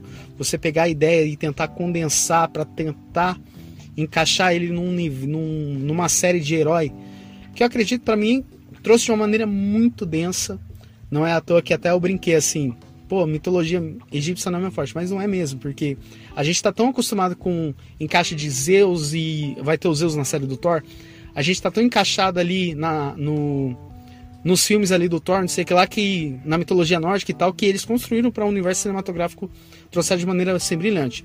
Mas sem me alongar, a minha nota para essa série, eu sei que eu dei 9,5 de início, porque a gente estava acompanhando aquele hype, né, o Caio? A gente estava hypado demais. É. Mas eu assisti é um novo, novo episódio. Saiu o episódio assim. meia-noite. Quando mandava no é, não, grupo calma, assim, sai um novo episódio. Não, é, você falando. Você... Meio, mas, é. Mas em si, cara, ó, calma aí. Mas, ó, sem me alongar muito, eu vou dar uma nota 9 para essa série. 9, assim, cravado. Eu concordo com o que você disse, aliás, que a série trouxe uns pequenos rolês, assim, falta de roteiro. Mas acredito que a série se manteve densa, se manteve muito densa. Então, praticamente assim, tem seus erros aqui e ali, tá, mas beleza, que te fazem você questionar, mas para quem quer assistir, que não conhece, como que a gente conhece, é, é muito a gente já tem essa experiência com o universo Marvel, mas para quem vai iniciar vai gostar. Então, 9 redondo. Só antes do cara entrar, né? Só, só me justificando que é o que a série pecou não é na temática, é apenas em algo que a Marvel já faz de milhões de anos atrás, que é nerf no super-herói, não na, não no te, na temática. Isso aí tá perfeito. A temática que ela trouxe aí, eu não tenho como contestar. É mais na parte heróica mesmo, que eles já dominam, que eu não gostei, mas nessa parte aí que você falou é perfeita. Vai lá, o Caio, de 0 a 10 e o porquê. Não por propósito, mas eu vou dar no meio termo entre vocês. É 8,5. E eu só tava falando quando você tava falando que a gente, não sei se a galera sabe, a gente tem um grupo de WhatsApp e normalmente o Jonathan manda notícia, sabe? Saiu o episódio, vai sair tal elenco, sei o quê. Daí você tava, começou a assistir a série e eu fui assistir só quando tava no terceiro episódio, quando tava muito motivado. Mas eu vi que a galera estava com uma reação muito boa. Nem sempre a gente vai pela opinião da galera, mas eu fui. E tipo, a minha sensação dessa série é. Ela foi feita com muito carinho. Ela foi feita com muito amor, sabe? E eu já tinha um pouco de background dos quadrinhos, sabe? Eu não li. Tem uma cacetada, o personagem é de 75. Eu tenho esse aqui. Não sei se dá pra ver. Aqui, ó. Esse aqui é da era de Khonshu, que é bom pra cacete. Então, tipo, duas coisas que eu queria saber da série, que é a violência, que eu sabia que não ia ter, por todos os motivos que a gente já falou, mas esse lado psicológico ficou muito bom. E tipo, não é sacanagem quando eu falar, o Oscar, é, o Oscar Isaac foi uma das melhores representações de personagens que eu já vi da Marvel. Ele e a Elizabeth Olsen, que fez a Wanda no WandaVision, cara, o comprometimento que ele, esse filho da p fez Faz o teste. Eu só assisti essa série legendado, não, não assisti dublado, mas fecha o olho e, per, e, percebe a diferença entre a voz do, do Steve pro Mark. Pela voz, você sabe quem que tá falando. E isso é um trabalho bom Até pra no caralho, dublado a gente sabe, porque o dublador é Então, perfeito tipo assim. Até, Até no... no, dublado, assim, tipo, dá pra você ver a interpretação. Eu assisti dublado, mas depois eu peguei umas coisas assim e assisti legendado. Dá pra você ver que é diferente. Então, tipo, sim, é tipo, diferente. Eu acho que a gente falou muito mais de questão de negativa da série, porque acho que os pontos positivos dela falam por si próprio. A atuação é muito boa, a, o vilão é muito bom, a, o par romântico é muito bom, sabe? Eu acho que faltou um episódio a mais dessa série. Faltou um episódio 7. Faltou Você ter pega mais esse episódio série 6. pra ela ser Não, melhor. faltou tipo. Faltou porque assim. o episódio do Jake Lockley, né? Sendo mais É, específico. eu não sei se, tipo, necessariamente ela tem uma barriga que nem as outras séries. Tipo, pra mim, a maior barriga que existe da Marvel é o episódio do trem do Loki. Aquilo não vai pra um lugar nenhum. Dava pra cortar e desenvolver plot. Mas essa série, ela é bem amarradinha. Dá pra você assistir de novo. Dá vontade de você continuar com esse personagem pra frente. E eu fico muito feliz que tem muita galera que tá conhecendo esse personagem através dela e para conhecer a HQ, sabe? Eu acho que uma ótima introdução para você conhecer o personagem das HQs. É uma outra parada? Tudo bem, eles mudaram algumas questões de personagem, de originalidade, mas não foi desrespeitoso. Acho que é o maior ponto positivo que eu posso colocar essa série. Ela respeitou o personagem é, é, de origem, introduziu para uma galera e pecou em algumas coisas que a gente já falou, por isso que não é 10, mas 8,5 eu recomendo para todo mundo.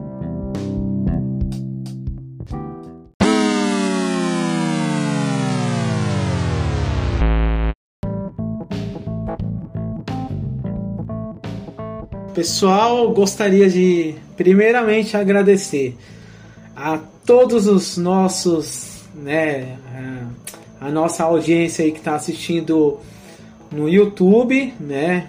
Muito prazer aí e continua vindo aqui, a live é ao vivo, tem engasgadinha, tem gafezinha ao vivo, mas é normal, tá? Quem é ao vivo, quem, como diz o Faustão, quem sabe fazer ao vivo, em 30 segundos e a gente faz em 2 horas aí, ó, já tem 2 horas e 24. Então, a gente sabe Caceta, mais. agora que eu vi.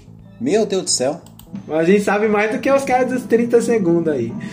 E também gostaria de agradecer ao pessoal do podcast, né? Quem estiver escutando a gente no podcast, é, o Jonathan depois vai fazer o nosso querido jabá, mas eu gostaria de agradecer a vocês que estão escutando nosso podcast. Compartilha, indica para seus amigos. Você tem um, um amigo nerd aí? Eles podem assistir? Eles podem, meu nerd? Pode ou não? Porque o nosso, nosso, o nome do podcast é um trocadilho mesmo. Vê se pode, meu nerd.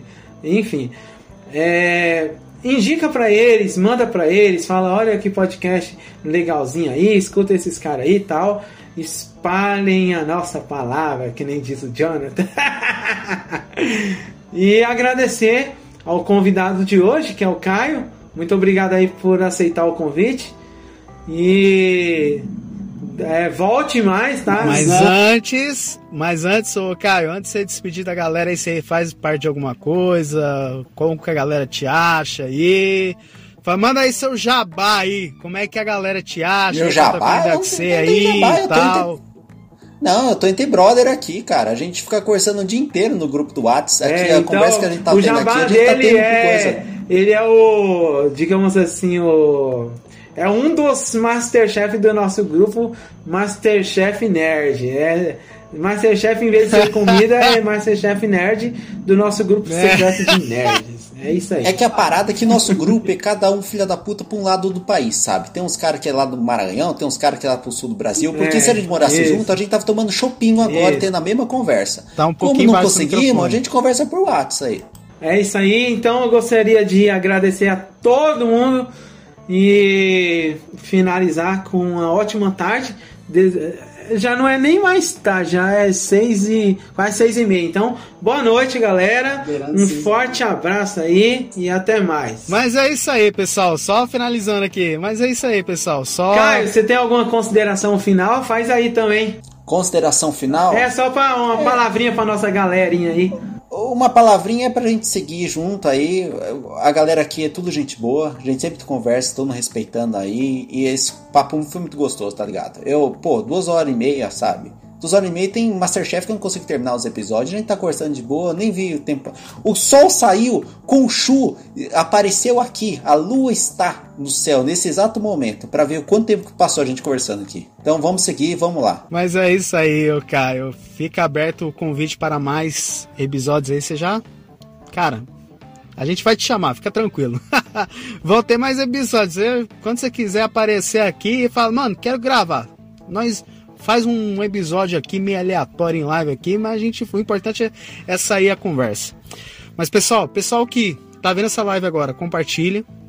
Em breve a gente vai lançar um formato editado, bonitinho. Quem estiver vendo ao vivo aqui, vai pegar todos os erros, tá bom? Mas a gente vai deixar a live salva. Quem quiser ver com todos os erros e tudo mais, todas as gafes que a gente fez aqui. Mas também a gente vai ser lançado mais em breve nas plataformas que a gente vai avisar tá bom? A gente vai estar tá informando na, no nosso Instagram. E, cara, eu só tenho que agradecer a presença aí de quem assistiu. É, quem tá vendo essa live agora, que a live a gente vai deixar salva. E para você ouvir nós, a gente está no Spotify, Google Podcasts, Apple Podcasts, Rádio Pub, no Anchor, qualquer agregador de sua preferência. E sigam nas nossas redes sociais, arroba podmeunerd, que é um Instagram mais informativo. Você digita no Google P, ó, Nerd, que você acha lá. Arroba podmeunerd oficial, que é um outro tipo de conteúdo que a gente está investindo aí. Cara, tá vindo episódios novos aí. espero que vocês tenham gostado. Agradecemos de novo a presença do nosso amigão Caio, lá do Grupo Secreto. Cara, quando você quiser, as portas estão aí, velho. Só a gente faz um bem bom, a gente faz um episódio aí quando você falou, mano, quero gravar com vocês, só. A gente arma aqui um episódio massa Estou aqui e embora. Estou às ordens de Vossa Senhoria. Que, estou às ordens da Vossa Senhoria, o que, que precisar aí. Doutor Estranho tá chegando, vou ver. Acabei de comprar, tô pagando 48 essa inteira. Tô dando meu cu pro cara para comprar inteira, mas beleza, a gente vai ver. Vou levar esse tiro aí. Tamo aí. Mas eu espero que vocês tenham gostado desse super episódio de Cavaleiro da Lua. Fiquem com Deus, vamos encerrar a transmissão e até mais.